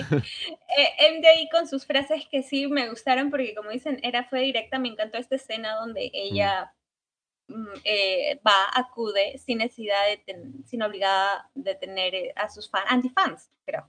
Ah, sí. y ella toma la, o sea, al principio quiere, ¿no? Pensé que, uy, no, va a ser fingida, dije. Cuando ella escuchó detrás, dije, uy, no, va a ser fingida porque presentó a su antifan, no, sí, comenzó a ayudarlos y todo. Mm. Pero una vez cuando le dijeron en su cara, me encantó la personalidad que, que llevaba. Bueno, esa, esa escena fue muy interesante porque nosotros hablábamos y que, bueno, pero estas tipas también, o sea, están, las demandaron, que eso también es muy raro que ocurra en Corea, ¿no? Que te demandan por comentar en las redes sociales, bueno. No, sí ocurre. Eh, sí, sí, o sea, yo he visto que IU hizo un pocotón de demandas, todo esto controversias que han ocurrido por el suicidio de los idols que pasó en el 2019. Pero yo digo que esto ocurre en Corea, para mí como latinoamericano es muy extraño porque uno ve los comentarios hasta de nuestro post de Instagram y es y que, malditos, mátenlos y que denuncien la página, son unos desgraciados. Eh, pero fue muy cool esa escena como NJ reacciona a esos comentarios y nosotros muertos de la risa y que bueno, estos van justamente hacer un servicio comunitario con NJ después de insultarla, de todo. Y se les ocurre ponerse a hablar mal de ella, pero malísimo, así que ella es una maldita. justo ahí, pues, o sea, sentado ahí, que mira, podía ser un poco más sutil, podías esperar un poco más, pero sí, yo creo que sin duda la serie tuvo como ese, mm, no sé, esa fluidez argumental de darle a cada personaje como su propia voz, su propia historia. Creo que los más flojitos, bueno, el más flojito fue el, el amigo, el, el asistente, ¿no? El, el manager, por así decirlo. Ah, bueno, sí, de ese no mostraron casi nada. Sí, de, de ese no, creo que ni el nombre me acuerdo. eh, aunque El bueno, manager, el el tipo era manager. pana, era gracioso. Bueno, al final terminó con Soli, que la chica Sí. es bastante codiciada en el mundo de Solí también fue gracioso. que se estaban burlando sobre eso en el subreddit porque el tipo le dice al exnovio de ella y que no, mira, ella no te pertenece a ti, le pertenece al banco. Ah, sí. Y que no, y que ella tiene tantos préstamos que mira, que tú no la quieres, ella es completamente pobre. Sí, que la tipa estaba creyendo y que, wow, este tipo me defendió, habrá dicho una cosa así. Y de que no, esto no tiene plata y que no le pides. Em, pero sí, yo creo que a la larga fue eso. Personalmente, eh, no conecté mucho. Quizás otra persona, bueno, Daphne sí conectó mucho con este drama y quizás ustedes que están escuchando también conectaron mucho. Así que yo creo que sin duda yo lo recomendaría. No lo recomendaría tan fuerte como otros dramas que sí me encantan, no sé, estas grandes obras maestras, ¿no? Crash Landing on You y Taiwan Clash, It's Okay to Not Be Okay, etcétera. Pero, oye, creo que sí es un muy buen rato. Son 16 capítulos que cada capítulo pasa volando. Sí, bueno, es que nosotros también teníamos presente el Mm. contraste con Snowdrop. Ah, bueno, que sí. Cada capítulo de Snowdrop nosotros lo sufrimos hasta el punto que tú estabas y que cuándo se termina esta porquería. Fue quitarnos ese mal sabor de boca. Pero fue- yo nunca sentí eso con este, pues, o sea, yo con este sí lo estaba disfrutando porque al fin y al cabo, así no te gusta el desarrollo de los personajes, el hecho era que lo estaban desarrollando constantemente de principio a fin, pues, o sea, que yo creo que eso es lo que hace especial a este género de serie, pues, a los dramas coreanos, que a diferencia de otras series que como que si el personaje es importante, bueno, él entra como que en la serie de los acontecimientos, pero la serie casi nunca es sobre él. O sea, no es sobre eso, pues sobre su pasado, sobre cómo ese pasado influye el presente. O sea, eso en cualquier otra serie está presente, pero jamás es lo central. En esta serie sí es lo central completamente. Y yo pienso que eso suele ser bastante cinematográfico, pues, o sea, que Mm. sienten esa escena, tú, tú la sientes porque te ponen en esa perspectiva del personaje. Y bueno, mira mi pasado y yo te muestro eso, pues, o sea, como que todo lo que ha causado eso. Pero sí, pues, o sea, lo, lo que no me gustó fueron esos monólogos, así que lo justifican. Pero yo creo que sí, pues, o sea, que en cuanto al mérito de juntar a todos esos personajes y crear este drama, que sí desarrolla un montón de temas que yo los veo bastante reales. O sea, que sí están presentes con todo el mundo porque el hecho de que te muestren como que cuatro sabores distintos de soledad, o sea, que todas son personas completamente distintas, sin embargo, comparten ese sentimiento bastante similar. Claro, no importa si eres un idol súper famoso, si eres, no sé, hombre, mujer, o Sí, sea, o sea, que no- no es importa. no escapas fácilmente de algo así como que tú estés como que dañado, pues, o sea, tú emocionalmente no te sientes listo, eso no sé, para salir al mundo porque tú has, bueno, en el caso del de Parasite, él fue rechazado primero por su padre y después por su novia eh, tantas veces que él, y que bueno, Mm. él mismo dice, pues en- entró en una crisis existencial en donde él no confiaba en nadie y que hasta dudó de sus padres por un tiempo y que no, yo creo que ustedes en realidad no me aman porque yo soy ado- adoptado, entonces es posible que ustedes estén fingiendo. O sea, es chévere ver eso, pues, o sea, que te muestran como que ajá, está ese sentimiento de soledad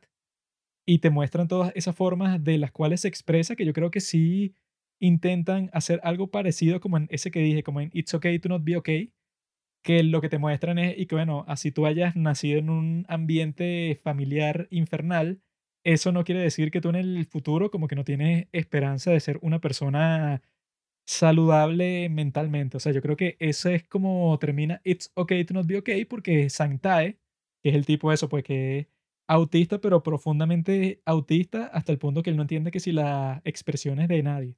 Sin embargo, como que te muestran que hay un camino al éxito para él. O sea, que era el que tú pensabas desde el principio, que era el tipo que estaba más destruido, porque eso, la forma en que él lidiaba con los problemas era que si esconderse debajo de su sábana, pues, o sea, un, Sí, se un- metía en esta broma sí, rara. un, un tipo que tú dices que, y que no, que, que este tipo que, que no tiene esperanza en su vida porque como que nació eso, pues, o sea, con una suerte muy mala, te muestran que hasta para él, bueno, sí existe como que ese camino posible. Aunque mi favorito era Mantae. Ah, claro. Manta es el más icónico de los tres hermanos gang. Pero sí. Terminó destruido todo. Mira, Daphne, yo estuve escuchando tu podcast, ¿verdad? Escuché el, el capítulo de Twice y escuché el capítulo de Law School. Y con el de Twice quedé un poco insatisfecho porque usted, Uy, no. porque usted- No sé. ya sé lo que se viene. Ya. ustedes al final dicen y que no, bueno, ¿cuál es nuestra preferida? Y que, ah, no, es que no puedo decir cuál es mi preferida porque todas son tan, tan cool y tal. Y yo, o sea, yo pienso que cosas como el horóscopo y cosas así no son tan precisas como que tú digas cuál es tu bias, ¿verdad? O sea, cuál es tu No, preferida de bueno. Twice. Entonces, ya con eso tú defines toda la sí, personalidad de ex- alguien. o sea, yo lo que estaba esperando, y bueno, cuál es, o sea, al final nos van a decir cuál es su preferida de Twice y ahí yo voy a determinar quiénes son como personas, ¿no? Pero ustedes no quisieron decirlo, entonces yo quería saber si tú querías enmendar tu error en este capítulo. Eh, ah, mi error todavía. Me encanta que lo- un error bastante. No, es que de verdad todas las 11 son, son demasiado bonitas. Hace poco fue su concierto. Eh, no me mires Claro, yo estuve ahí. Estuvimos ahí, estuvimos ahí. No nos encontramos porque fueron días diferentes. Conchale. Mm. Que nosotros estábamos en la Pero- sección VIP. Claro, claro. problema.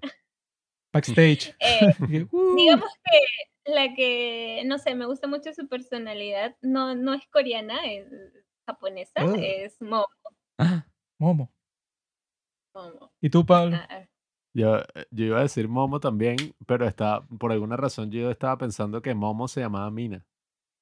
No sé, yo, Ah. yo lo que sé de Twice son los videos que él sabes, tú pone. sabes, porque tú lo has visto. No te hagas. Yo, Ya has hecho esto antes. Di la realidad. yo sé Hitzy, amigo. No, no, es Twice. Yuna. Yuna de Hace po- Vamos a tener el podcast de Itzy, así que Ah. espérenlo. La gente quiere saber cuál es tu vida de Twice, Pablo. Tanto me han pasado como 100 mensajes solo de eso. Y que ya, que responda. No sé, es que no tengo forma de, de como describir a ninguna porque en cada video tienen un estilo distinto y que yo, la catira. Eso me sonó a racismo. No, no, Piensa que todas son iguales, pues son chinas, ¿no? no, bueno, es que si cada quien tiene un estilo tan variante en el tiempo, que, oye, es difícil Yo, determinarlo, pero Cuando escuché su podcast, yo estuve pensando sobre eso mucho tiempo, ¿verdad? Hasta el, hasta el punto que tengo mi respuesta bastante compuesta. Y A esto ver. va con un mensaje a Mark Zuckerberg, que ya se van a enterar porque es así, ¿no? yo tengo va- varias categorías, ¿no? Mis preferidas, ¿verdad? Las que están así encima del podio son Mina y Dahyun, ¿verdad? Están encima. Regiones. Sí. Segunda categoría están Sana y Chewie, pues son como que las más bonitas, pero le falta como que esa chispa que si tienen Mina y Dahyun, ¿no? En el quinto lugar, yo pongo a Nayeon ahí, porque es como que la más carismática de todas, y el resto no me importan, ¿verdad? No, me- no, no me importa Momo, no me importa Gio, no me importa Jong Jong y ¿Cómo no, que se llama la que es la más joven? Chewie, y no me importa Chaeyoung. Entonces, el mensaje de Mark Zuckerberg, ¿verdad? Es que en, este último, en estos últimos días, no sé por qué, me empiezan a salir un montón de reels de Jong Jong, de, esa, de, de la, de la que está enferma que volvió, y de Gio también, y de Momo y tal. Entonces, si Mark Zuckerberg está escuchando esto, que bueno, que ese es su trabajo, el tipo espía a todo el mundo al mismo tiempo en todas partes, no me envíes reel de esas personas, no me interesa. Te va a enviar peor, vas a ver. Hasta que No. termines Eso es todo de intencional, eso es intencional para que sea Sí. serio. Es, o sea, es raro porque yo esos reels los ignoro, ¿no? Pero sin embargo me siguen saliendo. Mientras tanto, yo les doy like a los de las otras chicas que mencioné, ¿no? Entonces no sé cuál es el, el, no sé, como que el objetivo de mandarme esos reels a mí cuando ya yo he como que determinado en cuanto a mis likes y a la forma que interactúo con ese contenido, que no lo quiero, pero me lo siguen mandando. Entonces, si Mark Zuckerberg me está escuchando, déjame en paz. O sea, ya yo determiné cuáles son las que me gustan. Así que deja eso así. Yo sé, mi gente, si les gusta Twice con tanto fervor y tanta pasión como Juanqui, no se pueden perder ese episodio de Más que que dramas. Es bueno, es bueno. Me No se pueden perder, perder en general todo ese podcast de Más que que dramas porque está muy interesante. Me gustó ese capítulo de Twice porque uno cuando Mm. empieza así y cuando conoce un nuevo grupo, como que existen ya unos códigos dentro de la fanaticada, pero que no se los explican a nadie. O sea, tú no sabes y que no, bueno, una referencia que hicieron a un show de variedades que estuvo est- esta chica del grupo, entonces en donde ella dijo esto y por eso ese es su apodo. Hay un montón de cosas que tú no sabes. Pero me gustó su introducción, porque si yo fuera nuevo a Twice y que, ah, bueno, si la escucho ya sé como que, ah, ok. O sea, sé como que cómo funciona el grupo, sé cuándo debutó, sé eso, cómo se formó con el show ese de 16 y tal. Ujú. Me gustó porque eso, pues, porque no había entrado en contacto con otra introducción así, sino que poco a poco eso, pues, o sea, como que viendo más contenido de ese estilo, pero sí, pues, o sea, yo digo que esas son mis preferidas y no entiendo por qué Instagram me sigue mandando reels que, que no voy a ver. Eres un fan confundido. Yo sé que sí. Por eso te lo mando.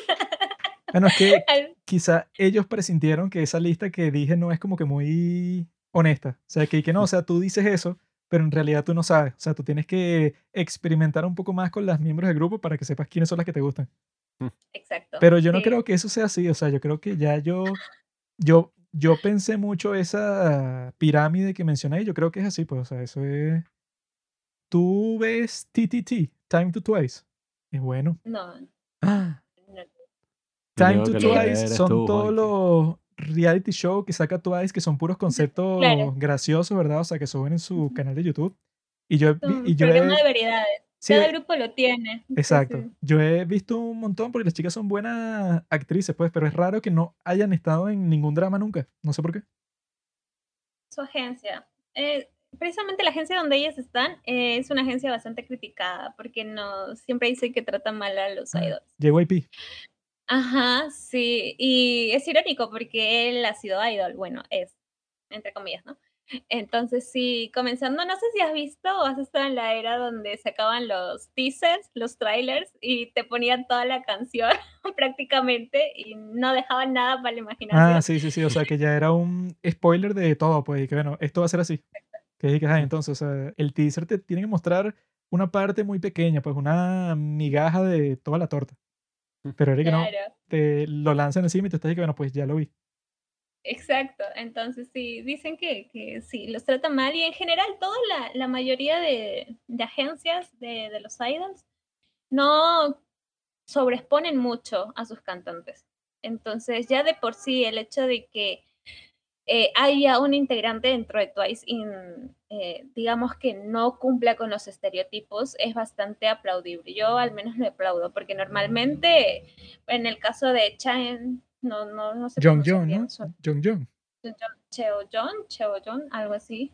Este, La que Y me pasó estuvo enferma. Malita. o- ajá, sí, Ah, bueno, claro. esa Jong Jong, bueno, obviamente no es de mi agrado, pero sí, o sea, yo he visto que sí tiene una fanaticada grande, o sea, que sí hay un montón de gente Sí. que dice que esa es mi preferida. Claro, es que precisamente es muy atacada en Corea, pero amada en Latinoamérica, en otros Mm. países. Bueno, el porque presidente, ¿cómo es? Boric. Sí, o sea, que este Boric posó así con, con, con una Una postal, una. photocard así de, de Jong Jong. Y yo coño, tipo es fanático. es que sí, eh, el hecho de que, como digo, ¿no? La quieran o la pongan en dentro de un grupo que está haciendo, mira, ha, ha tenido giras en Estados Unidos, eh, eh, bueno, no giras, presentaciones, conciertos, eh, Mm. y que no cumple con los estándares, digamos, impuestos por la cultura coreana es bastante aplaudible. No sé, por, por ese aspecto yo sí me, me gustó. Ah, rescato eso y, y voto lo, de, lo malo que pudo hacer su agencia. Lamentablemente parece que se van a disolver. El año pasado, sí, el año pasado. Eso es mentira, no le crean. de Eso es mentira. de- Ella Seven, no se lo han escuchado. ya ven, Daphne trabaja para las otras compañías. No, no, Entonces no, no. ella nos dice que, que no, que JYP que trata mal a sus idols, que, que no, que se van a separar, eso es falso, eso es JYP propaganda. Es un tipo, oye, tremendo. No, y que si JYP, ¿verdad? Creó a Twice y creó a ITZY, que son los mejores grupos de K-pop del mundo, y tú dices que los maltrata, bueno, al parecer funciona, ¿no? O sea, Él ahorita está No, con es un nuevo grupo y todo. Sí, sí, sí. Justamente, precisamente, vamos a hablar de ITZY. Como mencionamos en el otro podcast que compartimos, eh, no, yo no soy muy fanática del K-pop, digamos. Mm. Eh, eso se encarga Josie. Pero vamos a hablar de ITZY, vamos a. En el próximo podcast, creo que va a salir el próximo mes. Eh, no, este mes. Entonces estamos investigando más a ver si, si nos pasan algunos datos de ella, porque Bueno, vean la son- presentación esa de ITZY con IU, que es como mi favorita de Ah, toda la claro. historia. Ese es el mejor video de YouTube de toda la historia. En donde. Cherion le enseña a IU cómo bailar Not Shy. Esa fue muy cool. Duró como 45 minutos y son los mejores 45 minutos de la historia. Los vamos a verlo. Y vamos a ver. si, y si tienes vías de ITZY. No, no, no, no, todavía no, todavía no. Salgo del podcast y mira, voy a mencionarte honoríficamente dentro del episodio y voy a decir, a pedido de, vamos a nombrar este, nuestras vías. Yo sé absolutamente todo sobre ITZY. Ellas tienen una serie, ¿verdad? Donde van a París y van así a todos los sitios turísticos, tienen clases de cocina y todo. Y se las recomiendo si van a conversar sobre ITZY porque es una serie, o sea, que pasa muy rápido porque eso, París es una ciudad que tiene todo, pues, y las ves a ellas ahí como que pasando el mejor momento de sus vidas, que es- eso es lo que yo he dicho, que es como que la diferencia principal entre la industria del entretenimiento en los Estados Unidos y en Corea, ¿no? Que en Corea como que es como que el mundo de las compañías, pues, o sea, no hay tal cosa y que no, bueno, esta cantante indie que ella mismo hizo sus canciones desde su habitación y las publicó en YouTube y se volvió una gran estrella. Eso en Corea no existe, pues, o sea, todo es y que no, la compañía que creó este grupo después de 10.000 años de entrenamiento, pero así dictatorial, ¿no? Y en los Estados Unidos, ¿verdad? Es como que totalmente lo opuesto. Lo, lo extraño es, ¿verdad? Que todo es una ilusión, todo es un teatro. ¿Sabes por qué? Porque en los Estados Unidos, ¿verdad? Te tratan de mostrar que, que no, esta artista, ponte Taylor Swift. Taylor Swift, ella hacía sus canciones en su cuarto, de repente las mandó a la radio y se convirtió en la gran estrella por el talento que ella tiene. O sea, ella es única. O sea, es algo que pasa así como que no, tú eres independiente completamente y de repente te hiciste la persona más famosa del mundo, ¿no? Eso es lo que tratan de hacerte creer los estadounidenses, ¿no? Pero en realidad si tú te pones a investigar un poco, ves que Taylor Swift, bueno, sus padres son que si los dueños de todas las, las discográficas de música country de toda Nashville. Sin embargo, los gringos te venden la historia. O sea, te dicen y que no, ella no viene de una compañía, ella es totalmente independiente, pero es mentira, ¿no? Lo extraño es que en el K-pop, o sea, tú sabes desde el principio que todas vienen de una compañía, pero no sé si, si te has dado cuenta de eso, pues, o sea, que yo creo que los idols, ¿verdad? O sea, que todo ese grupo como que trata de ser lo más auténtico posible del mundo. O sea, que tú los ves, eso, pues, no sé, que si en cualquier circunstancia, comiendo, haciendo estupideces, todo el tiempo, pues, o sea, es que si lo más lo informal del mundo. En cambio, las estrellas, pues, o sea, de los Estados Unidos, las tratan como si fuera la realeza, pues, o sea, yo no he, no he visto un blog de YouTube, no sé qué si de Beyoncé, porque la tratan y que no, esta es una persona que no sale para la calle, o sea, es tan famosa que ella pone un pie fuera de su casa y ya tiene como a 100 personas encima de ella, ¿no? Entonces es como que una contradicción extraña que existe, porque de un sitio tú estás consciente de que todas vienen de un sistema de, de trainees, eso puede, o sea, que son como que explotadas 100%, pero al mismo tiempo tienen como que la autenticidad 100%, o sea, que, que te muestran blogs, que tienen lives todo el tiempo. Mientras tanto, en los Estados Unidos tratan de hacerte creer todo lo contrario. Y que no, bueno, esto es una persona, eso, que si la historia de Justin Bieber. Y que no, que Justin Bieber subió unos videos a YouTube, Usher lo encontró y el tipo se lanzó al, est- al estrellato. O sea, te crean esa narrativa cuando en realidad la situación, pienso yo, en ambos países es casi la misma. Pues, o sea, que es la compañía que con todo el marketing que tiene crea al artista. O sea, si existen, bueno, ponte, no sé, una banda independiente que sí surgió solamente que sí por su talento y tal, pero eso, pues, o sea, te tratan de hacer pensar que todos los casos son de esa forma. Y que no, es- este tipo que sin ningún apoyo triunfó y eso. Por eso es que yo pienso que el K-pop, ¿verdad? Es un poco más honesto con la gente, pues, o sea, que si te dicen de uno y que, bueno, este grupo, ella no fue que se conocieron en el colegio y que se decidieron y que no, vamos a crear un grupo que se llama Twice, sino que, bueno, fue totalmente corporativo, sin embargo, tienen la libertad de ser ellas mismas bajo esos contextos. Eso es lo que me gusta de, de esta generación de K-pop. Creo que es la cuarta generación, tercera generación Twice. Eh, que le dan la libertad de ser ellas a través de estos programas de variedades independientes que tiene cada grupo. Coincido más con ver eso, con ver entrevistas que tal vez eh, que escuchar su música. O sea, me gusta más conocerlos a través de eso. No, no digo que no me guste su música. Bueno, eso pasa Pero- con Aespa, por ejemplo. Ah, Yo no sí. es que sepa mucho, pero Bueno, yo las canciones pienso no que son la muy música buenas. de Aespa es terrible. Sí, lo cool es sea, ver como videitos Yo y cosas por ahí. le mostré sus primeras canciones a él y que mira, estas canciones no sé quién las hizo porque eso, tienen como que un estilo completamente distinto de un segundo para otro, cambian completamente. Cuando tú las comparas con las de Twice o con las de ITZY, que sí tienen una estructura que se vuelve bastante eh, pegajosa, ¿no? Pero en el caso de Aespa, yo dije, bueno, estas canciones las escuché y se me olvidó en el momento, pero yo dije, bueno, tiene una estructura toda rara. ¿Cómo es? Esa es la única parte que recuerdo porque el resto todo lo demás. Tú estás equivocado, Juanqui. Eh, el K-pop, ok, es una cosa, pero la industria de la música coreana tiene muchos ejemplos independientes que son los que yo escucho. Eh, artistas que no me sé el nombre, pero que Eso me no son aparecen en independientes, Spotify. eso es falso, eso es una propaganda. Un tipo con su guitarra, relajado, un grupo de amigos tocando en un bar. Esas son las cosas que Spotify me recomienda y me hacen sentir más bohemio cada día. Y bueno, por eso es que yo creo que es muy interesante toda la industria musical en general y bueno, más en Corea, que es como, como tú dices, pues como construida. Es muy extraño. Yo no me imagino en Estados Unidos y que la academia de raperos, puros chamos que se meten y empiezan a hacer las líricas y y, empiezan a escribir. Si tú quieres ser rapero, no es que tú hiciste tu canción y ya, es que tú tienes que pasar por un programa de 10 años de entrenamiento de rapero Sí, y vamos a ver si a mí me da la gana de que tú publiques la canción, si no te Sí, jodiste. no es que subiste tu vaina SoundCloud y listo, explotaste. No. No, no sé si ustedes han visto el documental de Blackpink. Ah, Claro. sí. Estaba en el Claro que lo ellas vimos. mismas cuentan.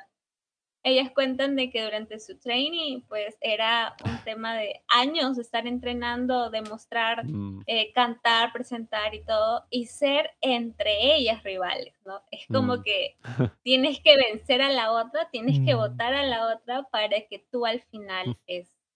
O sea, es bien competitivo.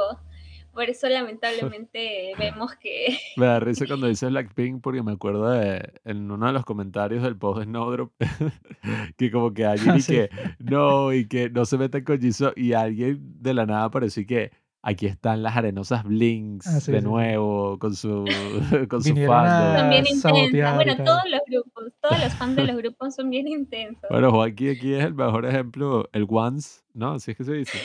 Once, Mitzi, Yo- que es los de ITZY. No soy One, yo soy Mitzi, o sea, no puede ser dos al mismo tiempo. Pero Ah, yo, Eso sí no sabía. yo, ¿verdad? O sea, con eso que tú dijiste, ¿verdad? Que, ajá, que te parece bien que esta Jong Jong, ¿verdad? Que no entren en el estándar de belleza coreana, esté en este grupo, ¿no?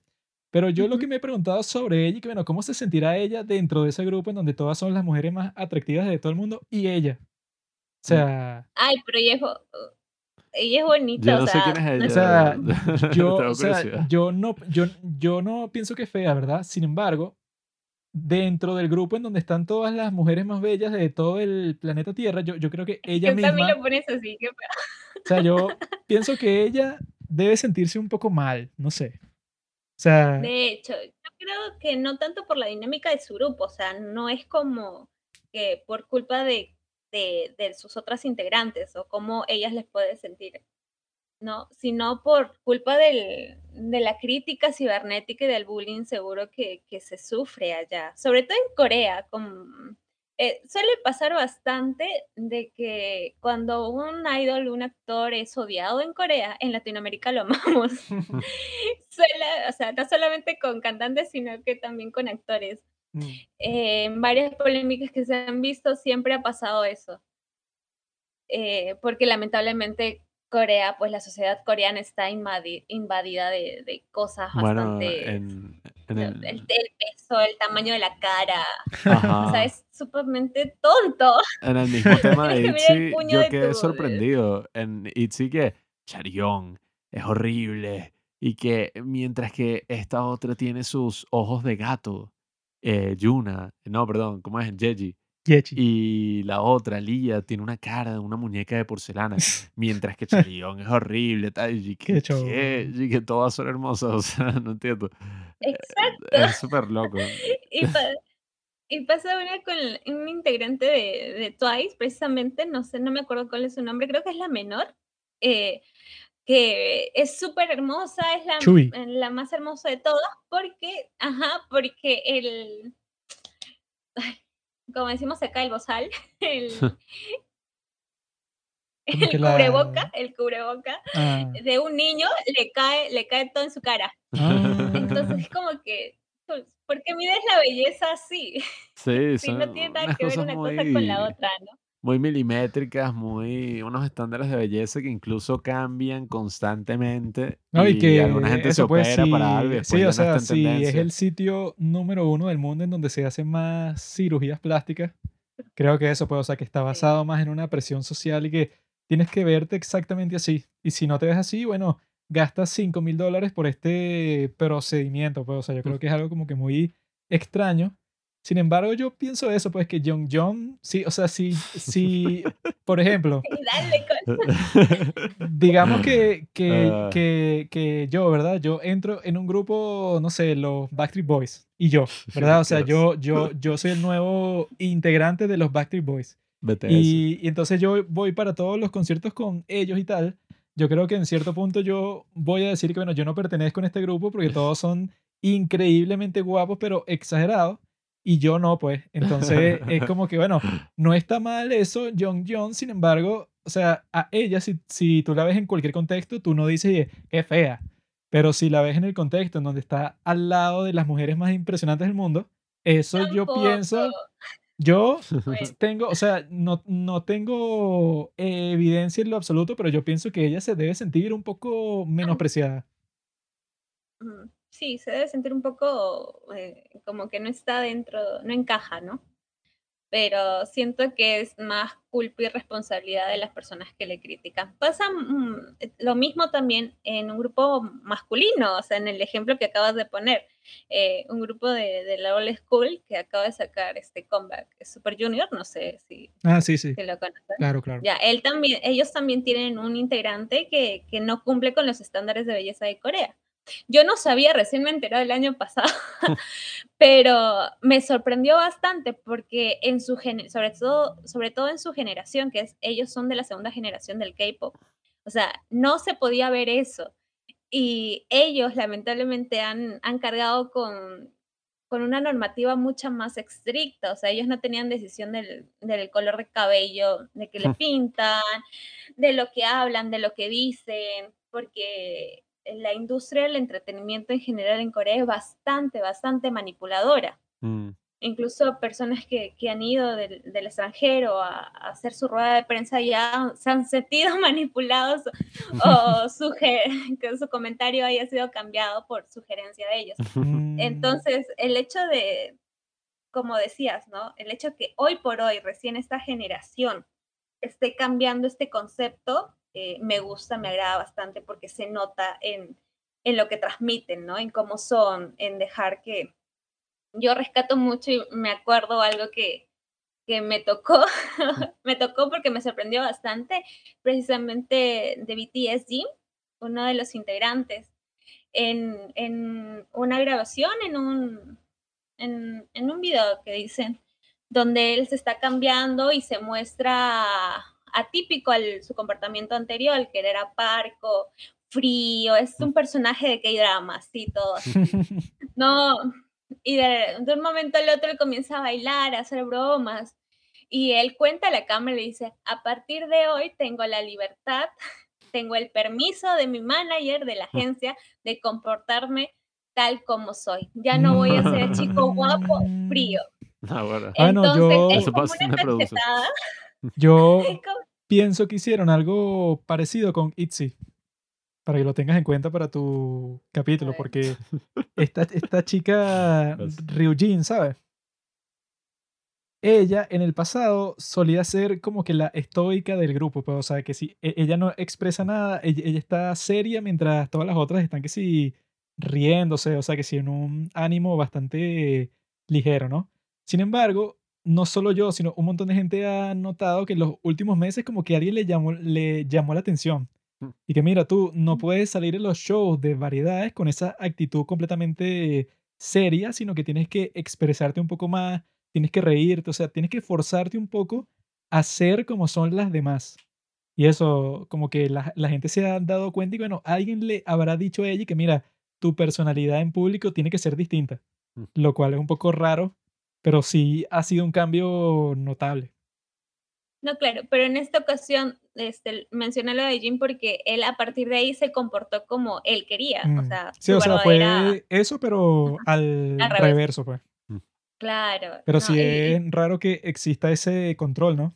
Y que mira, compórtate como eres ahora. Y que, ah, pero porque desde el principio me, me pusiste como que esas restricciones, pues. Eso es lo que vende, eso es lo que vende, el serio, atractivo, eh, que no hace chistes. Sí, yo me he dado cuenta de eso. Por eso es que en público soy completamente serio, yo no digo nada, estoy así, todas las chicas están ahí, wow, este es un tipo misterioso. Bueno, pero ya saben, tenemos suficiente material eh, para en el futuro, quién sabe, sacar un episodio sobre K-pop eh, en este podcast. No sé si puede ser algún domingo. El domingo es el día de nuestro Señor Jesucristo, Domingo el cual veía K-dramas. eh, eso apareció recientemente, no sé si vieron el artículo, eh, donde decía que Jesucristo veía K-dramas Sí, eso y escuchaba K-pop. una excavación arqueológica, ¿no? Eh, pero sí, bueno, los domingos son días especiales porque son días de Corea.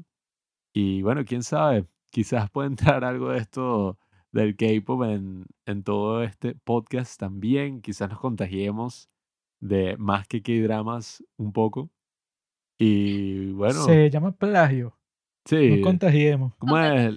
Los grandes artistas roban. Inspiración, inspiración. Exacto, y que no, bueno, eso no fue, eso no fue plagio. Yo escuché tu canción y me gustó tanto que Mm. la puse de fondo de la mía Es y canté por encima, pues. Está haciendo un homenaje. Pero bueno, estamos muy agradecidos eh, con Daphne por haber eh, participado en nuestro análisis de Our Beloved Summer. Eh, una serie que, bueno, como les digo, sí les recomiendo. Si acaban de terminar un K-drama, como es en nuestro caso, pueden revisar toda la lista de los K-dramas de los cuales hemos hablado, porque hay muchísimos buenos, sobre todo atrás, atrás.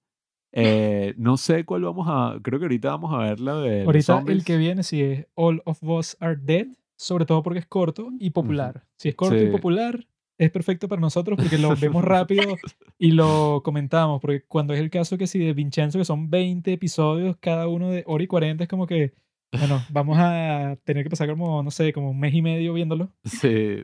Entonces. Pero en estos casos, mientras más corto, mejor. Así que, queri- queridos amigos, me despido de ustedes. Pablo ya se despidió. Dafne, despídete y deseale un buen feliz año a todos nuestros admiradores.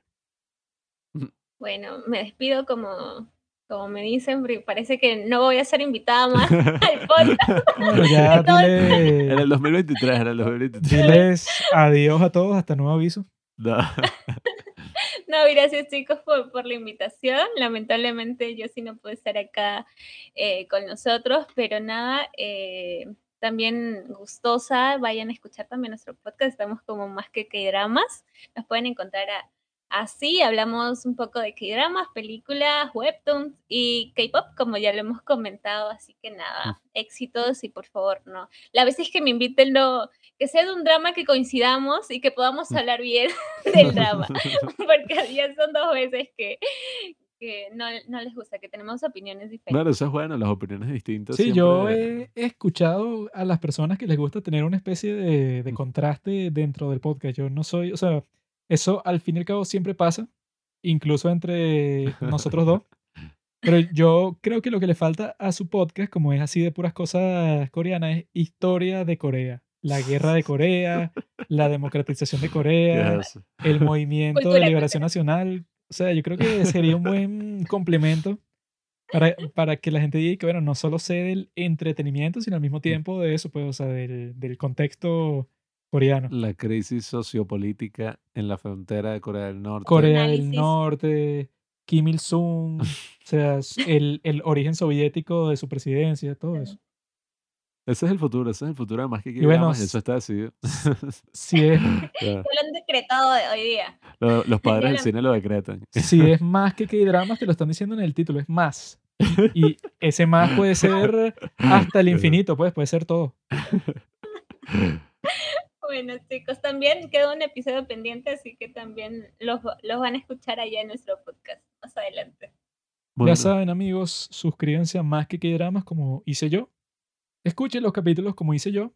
Y quizá algún día creen su propio podcast y también tendrán a Daphne como invitada. ujú. O sea, Ese es el objetivo. todo Ese es siempre es el objetivo de todos los podcasters del mundo. todo es posible en este mundo. Así que ya saben, amigos, les deseo una feliz Navidad a todos. Gracias por escuchar Los Padres del Cine. Síguenos en Instagram para enterarte de los nuevos capítulos que iremos publicando. Si nos escuchas por Spotify o por Apple Podcast y piensas que este podcast vale 5 estrellas, califícanos. Si no, mejor escríbelo en tu diario.